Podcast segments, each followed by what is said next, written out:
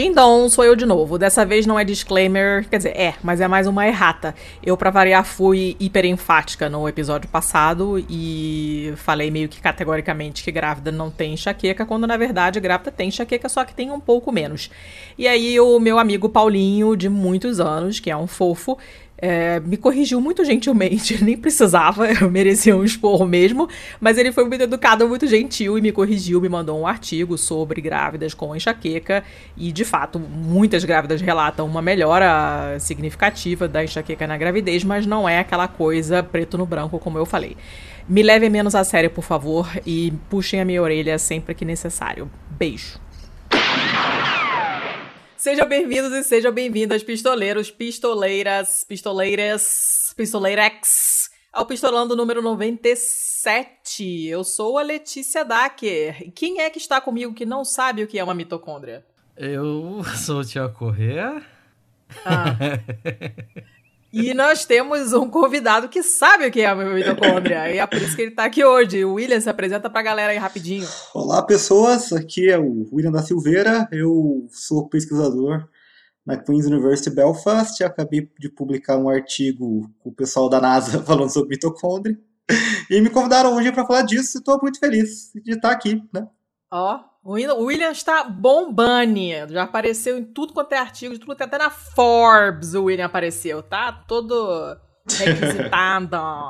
Todo mundo quer o William, estão todos se querendo. Tomara, eu tô é procurando um... emprego. Ah, já, já, já chega, já já chega. O artigo dele foi o artigo de capa. Não é dele somente, é uma equipe grande. Depois ele vai falar mais disso pra gente. É uma cacetada de gente trabalhando junto, porque é um negócio super complexo. Mas ele é o autor principal de um artigo que foi capa da revista Cell, que é uma das principais revistas da área de biologia, né? Do mundo. Você tem que a Lancet, a, a Science, a Cell, o que mais você a tem Nature. do mesmo cacife? A Nature. A Nature. Você tem o New England Journal of Medicine, que daí é o melhor, melhor, tipo, maior fator de impacto, né? Fator de impacto é ah. quantas vezes o seu trabalho é citado, quer dizer que você fez uma pesquisa que foi usada por outros, é, cientistas. Então, quanto mais cientistas usam sua pesquisa, teoricamente, mais importante ela é. Né? Essa da, do New England Journal acaba tendo bastante fator de impacto porque é de medicina, né? Então, qualquer coisa de medicina que sai acaba sendo bastante usado. Então, essa tem um fator de impacto, sei lá, 78 Tipo, é, é a maior do mundo. Aí depois disso você tem as três mais, né? Que é a Cell, a Nature e a Science. E aí é muito difícil falar qual é melhor, porque elas têm um fator de impacto muito semelhante, né? E uhum. eu, eu, nem sei quanto. E todo mundo comentou o seu trabalho? Não, foi, foi, foi, foi bem legal, assim. O pessoal tem, tem tido uma cobertura literalmente no mundo inteiro. Eu tô torcendo para aparecer no Japão, que sabe quando você vai riscando o negócio? Ontem apareceu um na França. aí teve um cara lá oh, da Arábia tá Saudita tá que mandou. Aí, aí, aí, na Rússia. Só que já faz um tempo ah, que foi massa. publicado, né? Então agora acho que a tendência é parar de comentar, né? Vai parar de ser notícia daqui a pouco. Daqui a pouco. Vai demorar um pouquinho ainda porque é um assunto interessante pra caramba. Como é que é o nome do teu artigo? E me diz aí o, o, nome do artigo que você queria colocar e não deixaram. então, o que eu queria ter posto, né, eu queria ter chamado de uma organela para todos controlar, né? Olha só. One organelle to rule them all. Mas a NASA não ah. deixou. A NASA não gostou do título. Muito conservadora a NASA, não gostei. Eles mudaram para uma Tipo, uma compreensiva análise multiômica uh, encontrou a mitocôndria como uma, um hub central do, biolo de, do impacto biológico do voo espacial. Mais ou menos é isso. Né? Traduzir aqui. É um palavrão. A, a Letícia ela me mandou uma imagem, não era nem PDF, nada, era só uma imagem com esse título. E eu chorar, não consegui é. passar do título. Eu não consegui passar do título. Eu, eu, eu, não tava entendendo nada do que tava acontecendo. Eu, ah, eu não tô Sério. Na, na, real, assim, ó, eu não tô exagerando. Eu não consegui passar do título. Eu não sabia que mitocôndrias se estressavam. Eu, eu, eu, não, eu não consegui fazer a associação assim, ó, cara, por que, que tem coisas de, sei lá, é, biologia e tá falando de voo espacial? E onde é que as coisas estão se cruzando? Assim, ó, tudo bugou para mim, porque assim, desde, sei lá, minha sexta série eu tenho um problema, que a minha professora de biologia falava para gente que a gente era feito de células e a minha professora de física falava que a gente era feito de átomos. E aí eu fiquei, calma, vocês precisam se decidir. e eu acabei assumindo a, o que a professora de física falou como era verdade e eu nunca mais me reconciliei com biologia na minha vida. Assim. Eu um puta bloqueio com biologia. Então vamos começar é. bem de baixo, por favor. O que é a mitocôndria? Bom, mitocôndria é, um é, a minha organela é, favorita, né? Eu, eu gosto, desde que eu aprendi sobre a mitocôndria, é uma coisa que, que chamou minha atenção, tanto que né, chegou onde chegou aqui. Né? Uh, bom, a mitocôndria é o motivo pelo qual a gente está aqui hoje. Vamos começar assim. Né? Alguns bilhões de anos atrás, uma célula, uma bactéria que estava tentando comer outras bactérias, né? Ela comeu uma bactéria, mas ela não conseguiu terminar o serviço. Deu, deu ruim. Só que o que acontecia? Essa bactéria que ela comeu, é, ela é muito melhor em produzir energia do que a própria célula. Então ela não conseguiu comer essa bactériazinha, mas é, mas só dela ficar dentro da, de uma célula maior já já dava um lucro para ela, né? Então qual foi uma troca que essas duas células fizeram? Essa célula maior defendia essa célula pequenininha que estava dentro dela, então essa célula pequenininha, ela, essa bactéria pequenininha sobrevivia da, da proteção dessa, dessa bactéria maior, e essa bactéria maior tinha uma produção de energia muito melhor do que ela tinha antes. Né? Então ela foi se especializando cada vez mais em, em fazer outras coisas, como achar comida, enquanto ela deixava essa bactériazinha dentro dela, né, essa outra bactéria, uh, fazer a parte de energia. É tipo aquelas relação parasita-hospedeiro, assim, né? Isso, mas nesse caso é mais uma relação simbiótica, né? Porque não é que o, a, a, as duas, as du, os dois elementos, né? As duas bactérias estavam ganhando alguma coisa. Então, uma estava ganhando proteção uhum. e a outra estava ganhando energia. Isso é tão raro, tão raro, que a gente sabe que só aconteceu uma vez. Então, o que que acontece? A gente, como a célula teve uma, uma, uma um jeito melhor de produzir energia, né? Ela acabou conseguindo se especializar mais. Né? Você, tem, você não tem nenhuma bactéria que é multicelular. Né? A bactéria é um ser unicelular pequenininho, ela faz, ela faz de tudo, né? mas ela, como ela precisa fazer tudo, é muito difícil para ela se especializar. Enquanto de fungo para cima, todo mundo tem mitocôndria. Né? As plantas têm mitocôndria, fungo tem mitocôndria, a gente tem mitocôndria. Então, assim, mitocôndria, essa produção melhor de energia, foi o que possibilitou a evolução da vida como ela é com a gente hoje. Então, se a gente está aqui hoje, é porque a gente tem mitocôndria. O que, que ela faz de tão melhor do que a, a pobre bactéria que não tem mitocôndria? Assim, é que essa coisa foi evoluindo com, com o tempo, né? É, mas o que ela faz, o que ela faz é a produção de energia, né? O que, que acontece com essa produção de energia? Você pega a mitocôndria hoje mesmo, né? Uh, a célula tem várias partes. Então você tem um núcleo, você tem, você tem uh, retículo endoplasmático, você tem complexo de Golgi, etc. Né? Que a gente chama de algumas organelas. E a mitocôndria é uma organela que ela não só ela tem DNA próprio, né? é o único DNA fora do núcleo, como ela também divide. Né? Uh, mas ela é especializada em produzir energia. Ela é como se fosse a usina elétrica uh, da nossa célula. Inclusive, a gente pode usar essa ideia de usina elétrica porque a produção de energia é, é bem parecida, uh, conceitualmente falando. Então, a gente joga hidrogênio para fora da mitocôndria, que ela tem uma camada dupla, então fica fica entre uma, uma membrana e outra dela. E quando esse hidrogênio volta, ele entra numa espécie de uma turbina, realmente, porque gira, inclusive. Ai, que maneiro. né, a, ATP sintase, e à medida que o negócio entra e gira, ela bate uma molécula de, AT, de ADP com uma molécula de fosfato e vira ATP. Que todo mundo lembra disso, né? Vocês lembram disso de ATP, pelo amor de Deus. Eu uso isso como metáfora até hoje. Não, mas tudo bem. A, não, ah, ATP Thiago, é a nossa, tá, ATP tá, é a nossa energia. Aula. A gente tem que pagar as coisas. Como assim? A gente tem que... Uh, se a gente parar de produzir energia, a gente morre. Basicamente é, isso. O, né? o ATP é a, é a, moeda energética que a gente usa, né? Que nosso isso. corpo usa, né? Isso. Para toda coisinha que você vai fazer, você vai pagar pelo menos um ATP para fazer alguma coisa. Você parado pro, pro, é, tem que produzir ATP e, a, toda hora. Né? E você está gastando também. Só por estar tá vivo, você está gastando ATP. Né? Se parar, você morre. Uhum. E o que acontece? Se esse hidrogênio, tá. esse hidrogênio sai, da, sai da, do dentro da mitocôndria, né, ele vai para a parte da membranosa e ele volta. Né, tem, tem um ciclo ali. E, essa, e a mitocôndria só faz isso. Ela só faz isso, ela só, só produz esse. Não exatamente só isso, ela é o centro de metabolismo de toda a célula, da, da célula. Porque como essa. A gente acaba tendo o ciclo de Krebs, né? Porque daí a gente já vai para uma coisa um pouquinho mais para o final do ensino médio. Né? Nossa, detestava uh, isso. Começa, começa a virar esquema, gráfico, não sei o quê. Eu já não entendia Nossa. merda nenhuma. Eu sou o contrário do Thiago. Eu tive que montar o ciclo de Krebs na faculdade. eu Nossa, fiz faculdade de farmácia. Né? Aí sofri a professora, um dia ela chegou, professora de Bioquímica 2. Ó, a gente tem aqui essas reações, você monta aí. Só que ela não falou o que, que era eu montei errado, né? Mas ela basicamente ela deu todas as informações que as pessoas que encontraram o ciclo de Krebs tinha e falou: descobre aí você. Nossa. Ah, que ótimo. Eu descobri errado, mas teve gente que acabou descobrindo certo. Mas eu adorava a aula, eu adorava aquela aula.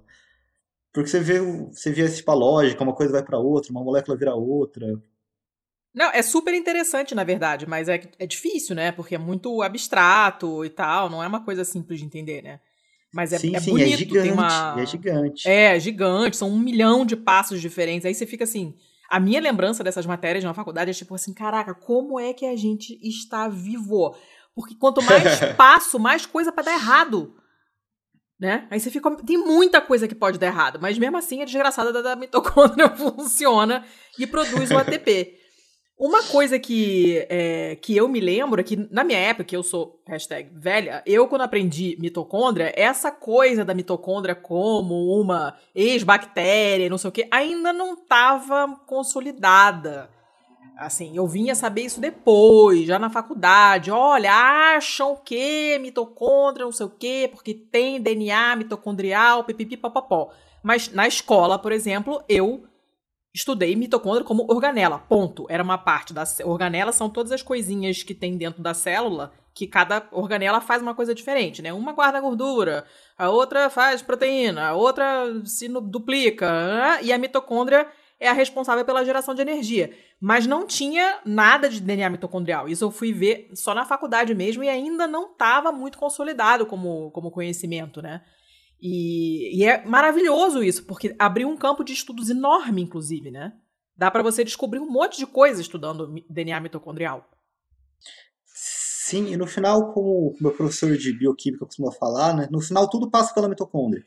Se você pegar o mapa metabólico, que também é chamado pelos alunos de bioquímica como o mapa diabólico, porque o negócio é gigante. Meu Deus do céu, né? Tudo acaba centrando no ciclo de Krebs. Assim, o ciclo de Krebs é o que, é o que acaba unindo toda a parte metabólica que acontece na célula. Então, ou você sai do ciclo de Krebs, ou você pode vir do ciclo de Krebs, sabe? É, o, to, todas as reações são, são ligadas de um jeito ou outro. Né? E, isso por, e por isso que a mitocôndria é tão importante, não só para a produção de energia, mas para todo o metabolismo. Então, a mitocôndria vai, uh, vai acabar vendo, está na hora de de quebrar quebrar açúcar ou está na hora de quebrar gordura? Você está precisando fazer mais uh, aminoácido para fazer proteína ou você está precisando quebrar esses aminoácidos que, que porque está com fome e para fazer energia também, sabe? Então é, acaba sendo ali que você escolhe o que vai fazer. Ah, tem que fazer lipídio para a célula, tem que fazer lipídio para armazenar, né? Então a mitocôndria é o centro metabólico da célula não tem jeito de escapar dela, né? Quem tem, tem que, tem que resolver as coisas através dela, não tem jeito. É, e vai passar por ali de um jeito ou de outro, né? Qualquer, qualquer coisa metabólica passa pela mitocôndria, hum. ponto. Aí, olha só, você tinha falado, você falou lá no, no Intervalo de Confiança, que é um podcast que a gente já recomendou aqui um monte de vezes, o Igor já teve aqui, a minha voz tá na vinheta do Intervalo de Confiança, é um podcast parceiro, e você gravou um episódio com ele, que saiu agora, número 31, tá linkado aqui na postagem, e você tinha falado de doenças mitocondriais. E eu imagino que o artigo da Cell fale sobre coisas específicas, obviamente, doenças mitocondriais específicas de quem vai para o espaço. Mas esse tipo de coisa, a gente já vai entrar nisso, mas dá para ter doença mitocondrial fora do espaço também? Sim, sim, na verdade é, é porque a gente já se tem fora que, que, que eu acabei pensando nessa parte de condição no espaço também. Deixa eu voltar duas então, você casas tem dois tipos de doenças. Oh, Vamos lá. É, porque eu tô vendo que vocês vão adiantar e. Cara, eu tô me sentindo muito burro nesse episódio. burro não, isso, perdido. São duas coisas diferentes. É. Tá, pera. É, dá pra explicar um pouquinho o que, que é o diabo do DNA mitocondrial? Ele é diferente do DNA da pessoa. Ele é outra ah, coisa. Desculpa, pulei essa parte mesmo. Então, uh, DNA é DNA, né? DNA você tem, você tem, uh, você tem o DNA, uh, você tem na sua célula você tem dois DNA em dois lugares. Hum. Você tem DNA no núcleo da célula, onde está quase tudo, né? Você tem todos os cromossomos no, no, núcleo, basicamente todos os seus genes estão lá. Uhum. Né? 50 mil genes, 25 mil genes que codificam proteínas, mas um monte de outra coisa que está lá, né? Agora, você tem 17 genes e considerando, ó, você tem tipo 50 mil no núcleo e na mitocôndria você tem 17, hum. que é dentro da mitocôndria. Então você tem uma, você tem DNA dentro da mitocôndria que produz 17 genes. Ah, quer dizer que a mitocôndria só precisa de 17 proteínas? Não, né? A maior parte da, das, das, proteínas ou de coisas que são necessárias para a mitocôndria são produzidas através de, de DNA do núcleo. Hum. Acabou migrando para lá, lá durante a evolução. Mas você ainda tem uh, DNA mitocondrial. Né? É, é, você, é informação sua, mas é informação que não está no núcleo. E a coisa mais interessante é que esse, esse DNA, praticamente 100% das vezes, vem da mãe. Que doideira! E existe alguma razão para isso? Tem, é porque você assim, o, você tem o, o, óvulo, né? O óvulo, o óvulo é uma célula inteira quase, só que ele tem só metade do, dos cromossomos, uhum. né? Que é os cromossomos da mãe. Quando o, o, e o espermatozoide vem, que vem louco, né? Quando o espermatozoide vem, então o que acontece? Ele não passa, ele não passa nada mais para o óvulo a não ser o, o, DNA que tem nele, né? Que é DNA que veio do núcleo do pai. Uhum. Então ele vai, esse DNA vai, vai para o núcleo, vai formar o, o, óvulo fecundado e aí você vai. Só que essa, o óvulo já tem mitocôndrias, as mitocôndrias da mãe. Uhum. Então as mitocôndrias sempre passam através da, da, da mãe.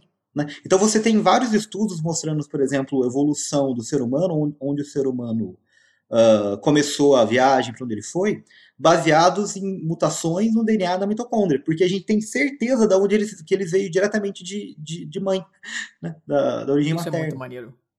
Então, é, não. Descobrir que eventualmente o espermatozoide também passa uma mitocôndria ou outra, ele pode dar um problema até quando, às vezes quando ele faz, mas assim, é raro, é raro. A maior parte, tipo, 99,99% das vezes, o, o, a sua mitocôndria é a mesma da sua mãe. Que maneiro. Que doideira. Isso é muito foda, isso é muito foda. Tá. Tá satisfeito, seu Thiago? Uh, tá, tá. Tá, então vamos lá. O que, que pode dar errado? É porque se depender de mim, esse episódio vai ter 12 horas. Então, não, vai. Ó, mas você já entendeu. Dá, pra tocar lá, pro próximo ponto, vai. Você já entendeu o que é mitocôndria, o que, que ela faz, o que é DNA mitocondrial. Agora eu quero entender o que, que dá errado. Que tipo de doença mitocondrial pode existir? Então, você tem dois tipos, né? Você tem a doença mitocondrial primária, que é quando a pessoa nasce com um, um defeito em um, em um gene importante para a mitocôndria. Então você já nasce com esse, com esse defeito. Né? Você tem algumas, uh, uh, algumas doenças infantis, inclusive, que são bem complicadas, né? E você tem a doença mitocondrial secundária. Né? Você está normal sua vida inteira. Alguma coisa aconteceu, você teve uma mutação, ou você tomou, você entrou em contato com algum tóxico que zoou sua mitocôndria, alguma coisa aconteceu e você desenvolve a doença mitocondrial secundária. E aí é uma doença metabólica, imagino. Sim, não, sim, sim, é uma doença metabólica, hum. envolve metabolismo, né? Mas essa é uma das coisas que, que é até um pouco difícil de me falar, porque é, eu não eu, eu, eu, inicialmente não estudava mitocôndria, né? Eu trabalho com informática, eu trabalho com câncer de mama. né? Caraca. Uh, e foi até, foi até engraçado, porque quando a gente estava fazendo, tava, né, quando a gente vai publicar o artigo, você, você manda para a revista, a revista manda com críticas, né? E você tem que responder as críticas. E uma das críticas que, o, que veio pra gente, e a gente deu muita risada por causa disso, é que um dos revisores falou que, gente, que o artigo seria muito melhor se a gente tivesse envolvido alguém com, com experiência em biologia mitocondrial no artigo. Hum. Aí a gente deu risada porque no meio do artigo, né, tem uma, uma das, das pesquisadoras, a Diane, ela falou, ah, eu tenho um amigo aqui que é bom em mitocôndria, vamos ver o que, que ele acha. Aí o amigo dela, que era bom em mitocôndria, era o cara que tinha fundado o campo da, da genética mitocondrial. Ah, só. Caceta. Contatinha tudo nessa vida, não, não é não mesmo? tem como saber mais que o cara. não tem como saber mais que esse cara. O cara começa a falar, você fala, eu não sei como ele consegue ter tanta informação. Eu, eu, eu já me, eu me perdi aqui na, no terceiro passo que ele falou. Bom, mas essas. É, você tem. Então você tem doenças mitocondriais. Uh, mas outra. Uh, sim, que vão ter coisas. coisas uh, envolvendo metabolismo e. E depende. Como assim? Você tem tanta coisa, tanto proteína mitocondrial, né, tantas coisas, que você não tem um, um, uma lista de, de coisas que vai acontecer sempre, sabe? Você tem um defeito, isso é, é, é uma coisa, mas tem doenças mitocondriais que, que vão afetar mais um órgão que o outro. Por exemplo, tem doença mitocondrial que pode causar problema de audição. Como? Como assim? Porque. Então, é, esse é o ponto. Porque. Porque tem um defeito específico que, que na, na parte de audição, quando você tem, você tem essa doença mitocondrial, ela causa problema de audição. Agora tem doença mitocondrial que vai afetar mais o fígado, tem doença mitocondrial que vai afetar mais o, o músculo, né? Dependendo da, da mutação que acontece. Você, uma das coisas que a gente viu, por exemplo, né, uh, e isso me deu dicas de que pode estar tá acontecendo, geralmente mulher é mais resistente a doenças mitocondriais que homem.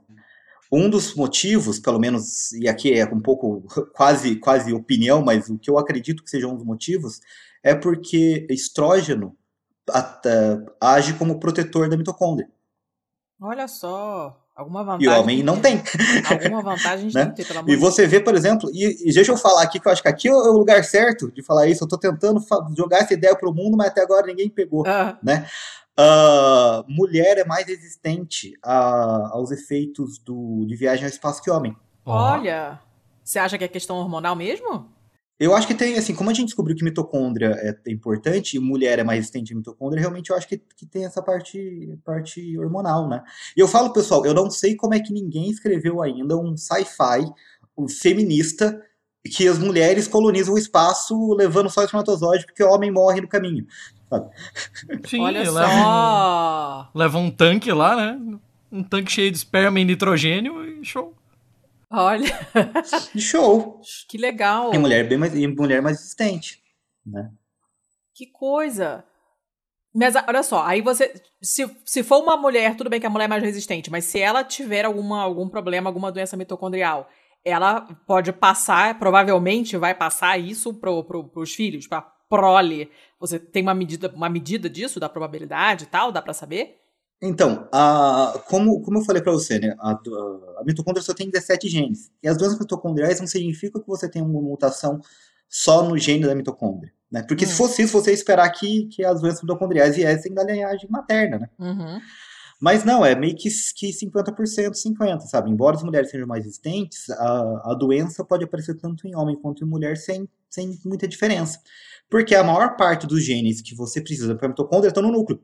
Tá. É, só acaba indo para a mitocôndria. Às vezes a proteína acaba indo para a mitocôndria. Né? Então não, não tem muita diferença, não. Hum. Eu falo outra coisa. Ah, tá. Eu me perdi Desculpa, no meio do caminho. Você tava falando das, das, Não, não, não interrompeu, não. É que eu. É uma coisa vai, vai vira é, outra. É. Minha, minha cabeça é meio assim também.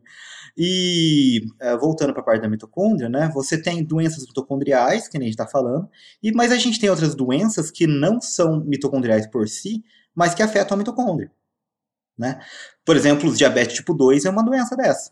Diabetes tipo 2 tem uma, uma diferença muito grande, alteração na, na, na, mitocôndria. Foi assim que eu comecei a, a olhar, por exemplo. Eu olhei hum. o fígado do. O fígado do, do camundongo no espaço. Eu falei, putz, tá com cara de diabetes, que coisa estranha. Né? Mas que coisa. Aí que, que, eu comecei a ficar com a, a pulga atrás da orelha. Pulga atrás da orelha, assim. Menino! E uh, é, envelhecimento, né? Uma das características do envelhecimento é que você, à medida que você envelhece, você começa a ter uma disfunção mitocondrial. Oh. Uh, tanto que uma das coisas que estão tentando ver como, como tratamento contra o envelhecimento é você é, tem algumas substâncias que dizem, que ainda não foi provado, mas dizem, que consegue recuperar o, a função mitocondrial. Né? Então, teoricamente, isso faria com que você envelhecesse mais devagar. Mas que interessante, cara. Que coisa específica. Mas, tá. Tá, mas, Thiago. mas peraí. Ah. ah.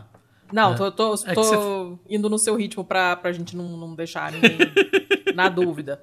eu vou me empolgando e aí eu olho e já tô lá na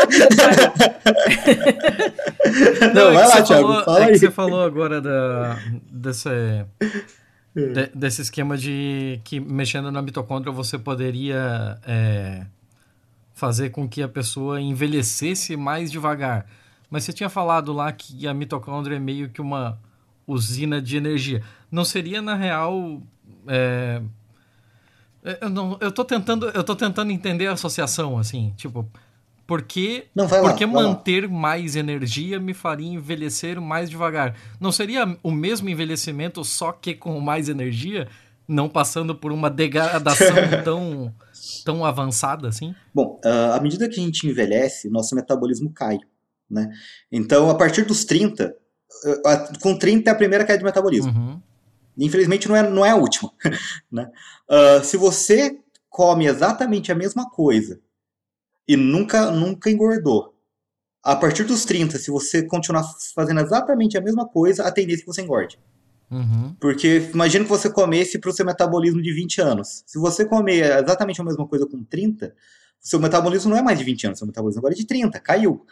Né? E ele vai, ele vai caindo com a, com a idade. Então, com 40 já cai um pouco mais, com 50 já cai mais, e assim vai. Né? Então, o, a, sua, a velocidade do seu metabolismo cai. Uhum. Um dos motivos que, que, o, que o seu metabolismo cai, né, é por causa que a sua mitocôndria não está mais funcionando tão bem quanto, quanto deveria. Né? Uh, isso é problemático, porque daí você tem um monte de outra coisa. Você tem uh, aumento de radicais livres né, na, na, no seu corpo, que já aumenta, aumenta também a, a, a, velocidade com que você, com que você envelhece. Né? Essa é outra coisa que acontece com os astronautas. Né? Os astronautas eles envelhecem mais rápido quando estão no espaço. Uhum. Muitos dos problemas que eles têm são muito parecidos com, o envelhecimento né? Você tem perda, perda de, de densidade óssea, você tem perda de massa muscular, você tem altera eles começam a ter problema de, de, de com insulina, eles não, não eles podem ficar eh, insulino resistentes, né? Que são todas coisas de, de que a gente tem, a, tem quando envelhece. Uhum. É, eu imagino que a coisa da densidade, da densidade óssea e da perda de massa muscular eu imagino que tenham sido sempre atribuídos à ausência de gravidade, né? Talvez é, por isso ninguém nunca tenha percebido que, sim, tinha, sim. que tinha Não, é. a mitocôndria no meio. Então, essa, essa é uma pergunta muito boa. É Inclusive, que não tá dá para isolar variável, né? Pô, exatamente, é muita coisa acontecendo ao mesmo tempo. É, eles estão até tentando, mas é muito, muito caro, né? Vamos começar, da, vamos começar do, do, da mitocôndria, depois eu vou dar a variável. Uh, foi um, um artigo de 2006 quatro, eu acho. Eu cito, eu cito no, eu cito no, no, no artigo da Cell, né? É um grupo japonês que eles estavam fazendo um estudo sobre essa perda de, de massa muscular. Né? Então, como você tem, como você faz fazer estudo semelhante aqui na Terra? Aquele estudo de que eles chamam de, ah, gente, eu não sei traduzir. Fala inglês mesmo, a gente eu vou dar uma de babaca agora. Vai, vai, vai, uh, Sasha. Bad rest. É quando você tem que. Você fica deitado na cama. É bed rest duty. Você fica, você fica deitado na cama três meses. Ai, então, cruze. Os caras te pagam. Eles, eles ainda. Eles, você não só fica deitado, como a cama é um pouquinho. É, você fica um pouquinho de cabeça para baixo, só para ir mais líquido para seu para sua cabeça para simular mais o que acontece no espaço, porque no espaço Gente, vai um monte de líquido para a cabeça também. É, então, e eles veem como que. Assim, você vai ficar três meses definhando, basicamente. é, é isso, e eles vão avaliar o que acontece. Caralho. É isso, é, o estudo é esse. O estudo é basicamente é esse. É ético isso, gente? Você não está usando só. Pelo amor de Deus! Então, é ético desde que a pessoa concorde, ela vai estar tá, ela vai tá no hospital e ela vai ser bem paga por isso. Mas eu tô de boa de perder três meses da minha vida numa cama, de, meio quase de cabeça, um pouquinho de cabeça pra baixo. credo. Tá. Aí, então você tem perda, você, você não tá usando nenhum músculo, quase você tem perda, perda óssea e perda, perda de massa muscular, né? O que, que esse uhum. grupo japonês viu? Né? Ele viu que tinha uma, uma diferença entre esse modelo de estudo na Terra e o que acontecia com os astronautas. Né?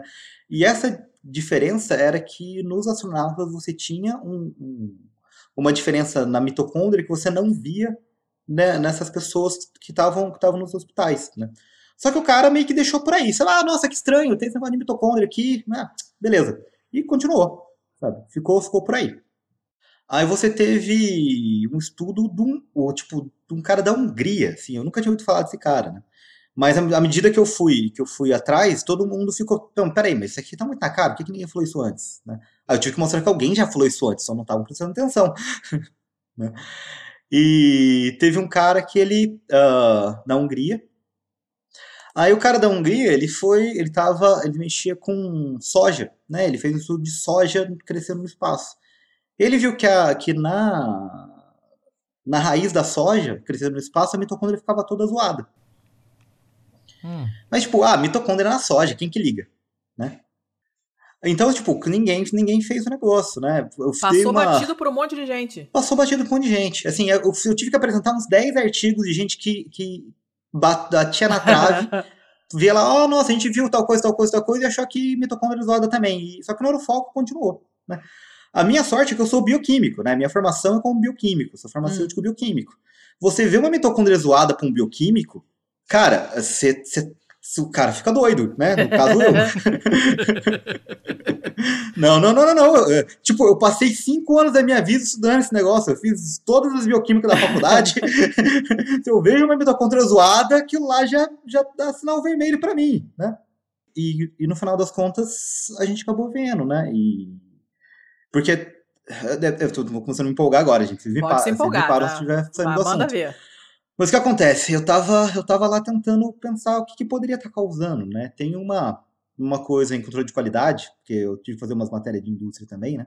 Que é o nosso conhecido Teorema de ah. Pareto. O que, que é o Teorema de Pareto diz? Né? Ele diz que, que 80% das suas, dos seus problemas normalmente é causado por 20% das causas. Uhum. Puta que Pareto! Uh. Então você, quando você vai tentar identificar qual que é o problema, por exemplo, numa linha de produção? Você começa a elencar todos os problemas e você começa a elencar todas as causas que você está vendo e tenta ligar uma coisa a outra. Né? Quais, quais, são as coisas.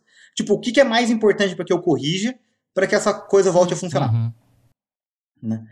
Aí eu estava pensando, bom, a gente a está lá, né? Qual é a grande diferença de, de espaço e, e terra? Né? Microgravidade e, e, radiação. Na época eu não estava nem pensando muito em radiação, eu estava pensando mais na microgravidade mesmo. Né? Aí, assim, de novo, pensando em coisa básica, essa era outra coisa também que, eu, que às vezes é complicado na ciência, porque você fica tão pensando umas coisas mais para frente, sabe? É, é RNA de não sei o que, é modelo não sei o que lá, e você às vezes esquece a coisa básica, né? Tipo, faz as perguntas básicas primeiro, né? E eu acabei vendo, conseguindo achar num, num artigo que mostrava que em microgravidade a velocidade de, de difusão, né, de difusão de solutos na, na água. Sabe quando você põe um, um. Sei lá, você vai fazer tangue, por exemplo. Ou você vai fazer. Você põe açúcar na água. Aí você vê que ela vai. Que aquele açúcar ele, ele tá concentrado, de repente você não consegue ver mais. Né? O açúcar já dissolveu na água inteira. Uhum. Você não vai tomar uma parte da água que vai, não vai ter açúcar. Ele vai estar tá lá todo. Né? E tem uma velocidade com que isso acontece. Né? Certo. Né? No espaço, essa velocidade é ligeiramente menor. Uhum. E quando você mexe em alguma coisa tão básica, que é tão importante, né? Você pode alterar tudo que depende dela. E qual, e qual foi o, o pulo do gato aqui, né? Lembra que eu falei para você que, que na mitocôndria você tem que pôr os íons de hidrogênio para fora, né? No, é, para fora do, do, do, interior da mitocôndria. Uhum. E quando esses íons voltam, eles formam um ATP? Sim. Então, isso não é totalmente difusão, né? Porque tem lá um potencial elétrico, mas, mas basicamente é, né? Porque você põe íons para fora e íons para dentro, hum. né? E ele volta, ele volta com uma velocidade que está acostumado aqui, que a gente tem, né? Agora, se ele não sai na mesma velocidade e se ele não volta na mesma velocidade, você acabou de atrapalhar a produção de energia. Hum. Ah, caralho, agora as coisas estão se encaixando. Porra. Caraca, que é. foda é. isso. Então, essa, essa foi a primeira coisa que eu pensei. Assim, a, a gente tem que testar, porque isso por enquanto é uma hipótese. O que eu não sabia na época, né, e eu dei sorte depois, é que já, é, os níveis de, de, de, radiação espacial, porque assim, no espaço a gente tem mais radiação que, que aqui, né? uhum. né? Na, na Terra, a nossa a atmosfera e, a, e o campo magnético protege a gente da maior parte da radiação. Mas lá no, no espaço não tem atmosfera. Então, embora o, o campo gravitacional proteja bastante, eles estão com, com, mais radiação do que estariam aqui. E é uma radiação diferente também, as ondinhas e tudo mais. Uhum. E níveis de radiação que eles têm lá já foram mostrados que poderiam causar dano à mitocôndria por si só. Então você tem duas coisas aí que pode ferrar com a mitocôndria. Certo. E a medida. E quando você põe a mitocôndria. É, então, e aí você vê, e, e, o que eu tava vendo, assim, eu comecei, essa assim, eu tô começando do início e, e indo pra, pra, pra, pra, frente, né? Mas o problema é que eu tive, eu tive que fazer esse pensamento de trás para frente. Já ia reversa. eu vi problemas no metabolismo, eu vi problemas, eu achei coisa estranha que ligada a, a, a metabolismo de, de lipídio, né, de gordura, lipídio, é, é, coisa de imunidade. Falei, gente, mas por que, que espaço está causando um negócio desse? O que, que, que, tem em comum com esse negócio todo? Foi quando eu cheguei na mitocôndria. Né? Todas essas coisas estavam relacionadas a estresse de mitocôndria. Caramba, cara. E aí isso se reflete nesse envelhecimento e nessas doenças todas que você falou na, na, na, na perda de massa óssea, massa muscular. Sim, então eles acabam envelhecendo mais rápido. A gente viu que eles têm diferença de. Tanto o camundongo quanto os astronautas estavam com triglicérides e, e colesterol bem mais alto. Uh, eles, eles, eles, têm, assim, eles têm problema de. A, a, a resposta imune está alterada, né? Ele está meio que mais inflamado. E essa é outra coisa: se você destrói a mitocôndria, isso, isso uh, o, esses pedaços da mitocôndria podem parar no, no sangue, isso por si só já pode causar inflamação. Ah, então você tem uma, um aumento de inflamação. É considerado corpo estranho, praticamente. É, é, é como se fosse isso. É, mas é que é um, geralmente, quando, quando você tem problema de mitocôndria, é porque você tem dano tecidual, né? Ah. E dano tecidual, geralmente, é tem uma coisa ruim lá que você tem que resolver, né? Uh, e, e aí gera inflamação. acaba me que ativando essas. gera inflamação. Só que também, e aí é o problema, né? Gera inflamação, mas gera inibição do, dos linfócitos. Que, nossa, cara, essa foi uma coisa que eu falei para nossa. Por quê? Porque Ai, os revisores perguntaram tudo isso. Depois eu falo, eu falo do exemplo do, do folículo capilar, que esse foi engraçado. Mas você, com, com um aumento do estresse oxidativo, uh, você inibe a multiplicação de linfócito. Então, embora esteja mais inflamado, essa é a imunidade inata, né? A imunidade que você não responde a qualquer coisa. Mas você, por exemplo, ficasse a resposta a vírus, bactérias, ela fica inibida. Então você tem aumento de uma parte do sistema imune e, e, e diminuição de outra. Cara, tipo uma, uma, alergia idiota. Que você tá reagindo demais a uma coisa e, e, reagindo pouco ao que deveria reagir, na verdade. É, não, e assim, e é aquela coisa, né? Foi muito complicado para eu convencer as pessoas da, da minha hipótese inicialmente. Primeiro porque eu era um Zé Ninguém, ninguém nunca tinha ouvido falar de mim. não mais! Ah, parece que o jogo virou, não é, querido? É, agora. é, agora estão ouvindo falar de mim. Mas foi uma briga, assim, foi realmente uma coisa muito difícil para convencer o pessoal, né? E outras coisas porque, ah, mas você está falando que é mitocôndria, mas nem todos os, os tecidos que a gente está avaliando têm mitocôndria. Foi daí que eu tive que ir atrás, né, pra, de, de ver coisas de doença mitocondrial, falando exatamente isso. Doença mitocondrial pode atacar um tecido, pode atacar vários tecidos que parecem não ter nenhuma ligação um com o outro, mas a única coisa que elas têm em comum é que ela é progressiva. Né? Então, à medida que você tem problema mitocondrial, os problemas vão aparecendo cada vez mais com o tempo. E aí que, ela, aí que a gente ficou, ficou encafifado, né? Porque uma viagem da, da Terra para Marte para ir de volta dá quase dois anos. E você não quer um astronauta passando mal na ida ou na volta. Né? Uma outra coisa que pode acontecer também com relação a, a doenças mitocondriais, né, é problema cognitivo. Você pode ficar um pouquinho mais lerdo, oh, né? Sério? E você não quer um astronauta ficando tendo problema para pensar quando ele tem que fazer coisas muito fodas muito rápido.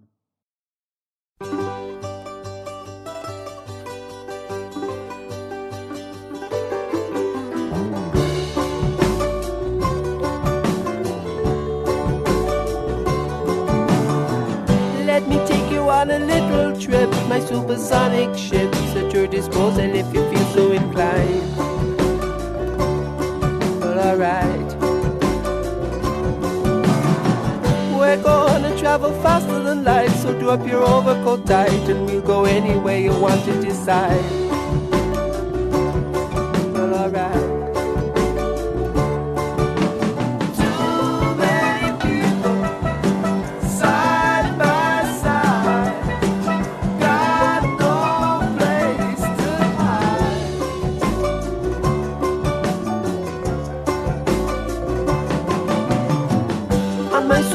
Supersonic rocket ship, nobody has to be helped, nobody needs to be out of sight. Oh, out of sight, man. Ô, William, mas assim, é, eu, eu tenho. Sabe aqueles sonhos que você tem, assim, que, cara, se eu fosse um bilionário que não precisasse jamais me preocupar com a minha. com o saldo da minha conta corrente, precisasse escolher uma coisa extremamente estranha, assim, diferente pra fazer.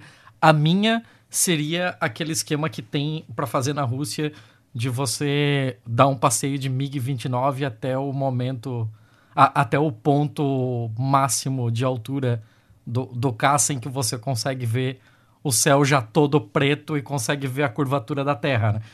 E, e, inclusive nessa, nessas viagens tem esse, o esquema de simular a microgravidade fazendo loop com avião e tal.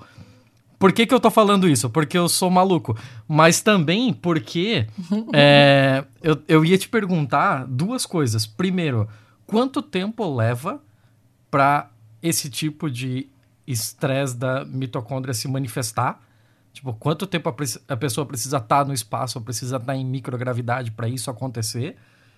E segundo, depois que a pessoa deixou o espaço, quanto tempo até ela reabilitar as funções? Ou essa mitocôndria está condenada, a gente vai ter que esperar essa célula morrer e nascer outra saudável?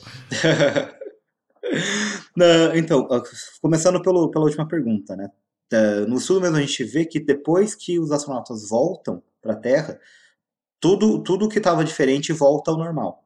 Então, o triglicéride volta ao normal, a inflamação volta ao normal, a, a mitocôndria volta ao normal. Então, tudo que a gente mediu uma vez de volta, demora um tempinho ainda, mas, mas volta ao normal. Uhum. Né? Agora, com relação a quando acontece, isso é um pouco mais difícil, porque a gente não. A, a- a gente encontrou mitocôndria nesse, nesse trabalho, mas o trabalho não foi feito pensando em mitocôndria. Né? Então, tem coisa que a gente tem que medir ainda. Certo. O que a gente sabe, e essa foi uma das coisas que realmente ajudaram a, a convencer o grupo de que, de que a hipótese que eu estava pondo estava certa, que nesse projeto Gêmeos, né? Então, o que que foi esse projeto Gêmeos? Você tem uma família, que deve ser a família mais, mais ah, orgulhosa do mundo. Você tem dois filhos, né? O Mark Kelly e o Scott Kelly. E os dois são astronautas. Ah, Agora os sim. dois são Essa, aposentados. essa história é muito maneira. Vocês, eles são gêmeos. Eles são gêmeos e são astronautas, os dois. né? Ah, aí que que- quando tava o, o Scott Kelly, ele tava, ele tava, né? eh, se ele foi pro projeto lá para ficar um ano no espaço, ver o que acontecia, ele e um russo. Uhum. né? E ele falou, ó, gente, tem um negócio aí que vocês não pensaram, eu tenho um irmão gêmeo que também é astronauta, por que, que vocês não põem no projeto também? Né? Aí vocês não só medem o que aconteceu comigo, mas vocês conseguem ve- ver a diferença entre o que aconteceu comigo e com o meu irmão. Porque geneticamente eles são idênticos. Perfeito. E como os dois são astronautas, eles, eles também têm não só uma formação ah, parecida, como um tipo físico parecido, né? Uhum. Não é que um virou astronauta e o outro ficou bebendo cerveja e comendo fandangos o dia inteiro. Ah, e você- o- tem um problema, né? Porque é um, é um N de um só, né? Você tem um caso, é, é estatisticamente muito, não, não Uhum. tem poder, né? Uhum. Mas você consegue ver a diferença. Tá lá, você só não vê se o negócio tá lá para aquele caso. Se vai estar lá para todo caso, você não sabe, mas isso aí é outra coisa. O Scott ficou então um ano no espaço. E o pessoal que estava analisando os dados deles, na época, eles já não tinha sido publicado ainda, né? Ah, fazem parte do trabalho também, né? E o pessoal da NASA, uma hora, perguntou para eles: não, esse negócio da mitocôndria, vocês estão vendo no, no projeto no projeto Gêmeos também? Aí eu falei: não, estamos estamos sim. Inclusive, logo nos primeiros dias já começa a aparecer fragmento mitocondrial no, no sangue do Scott. Olha só.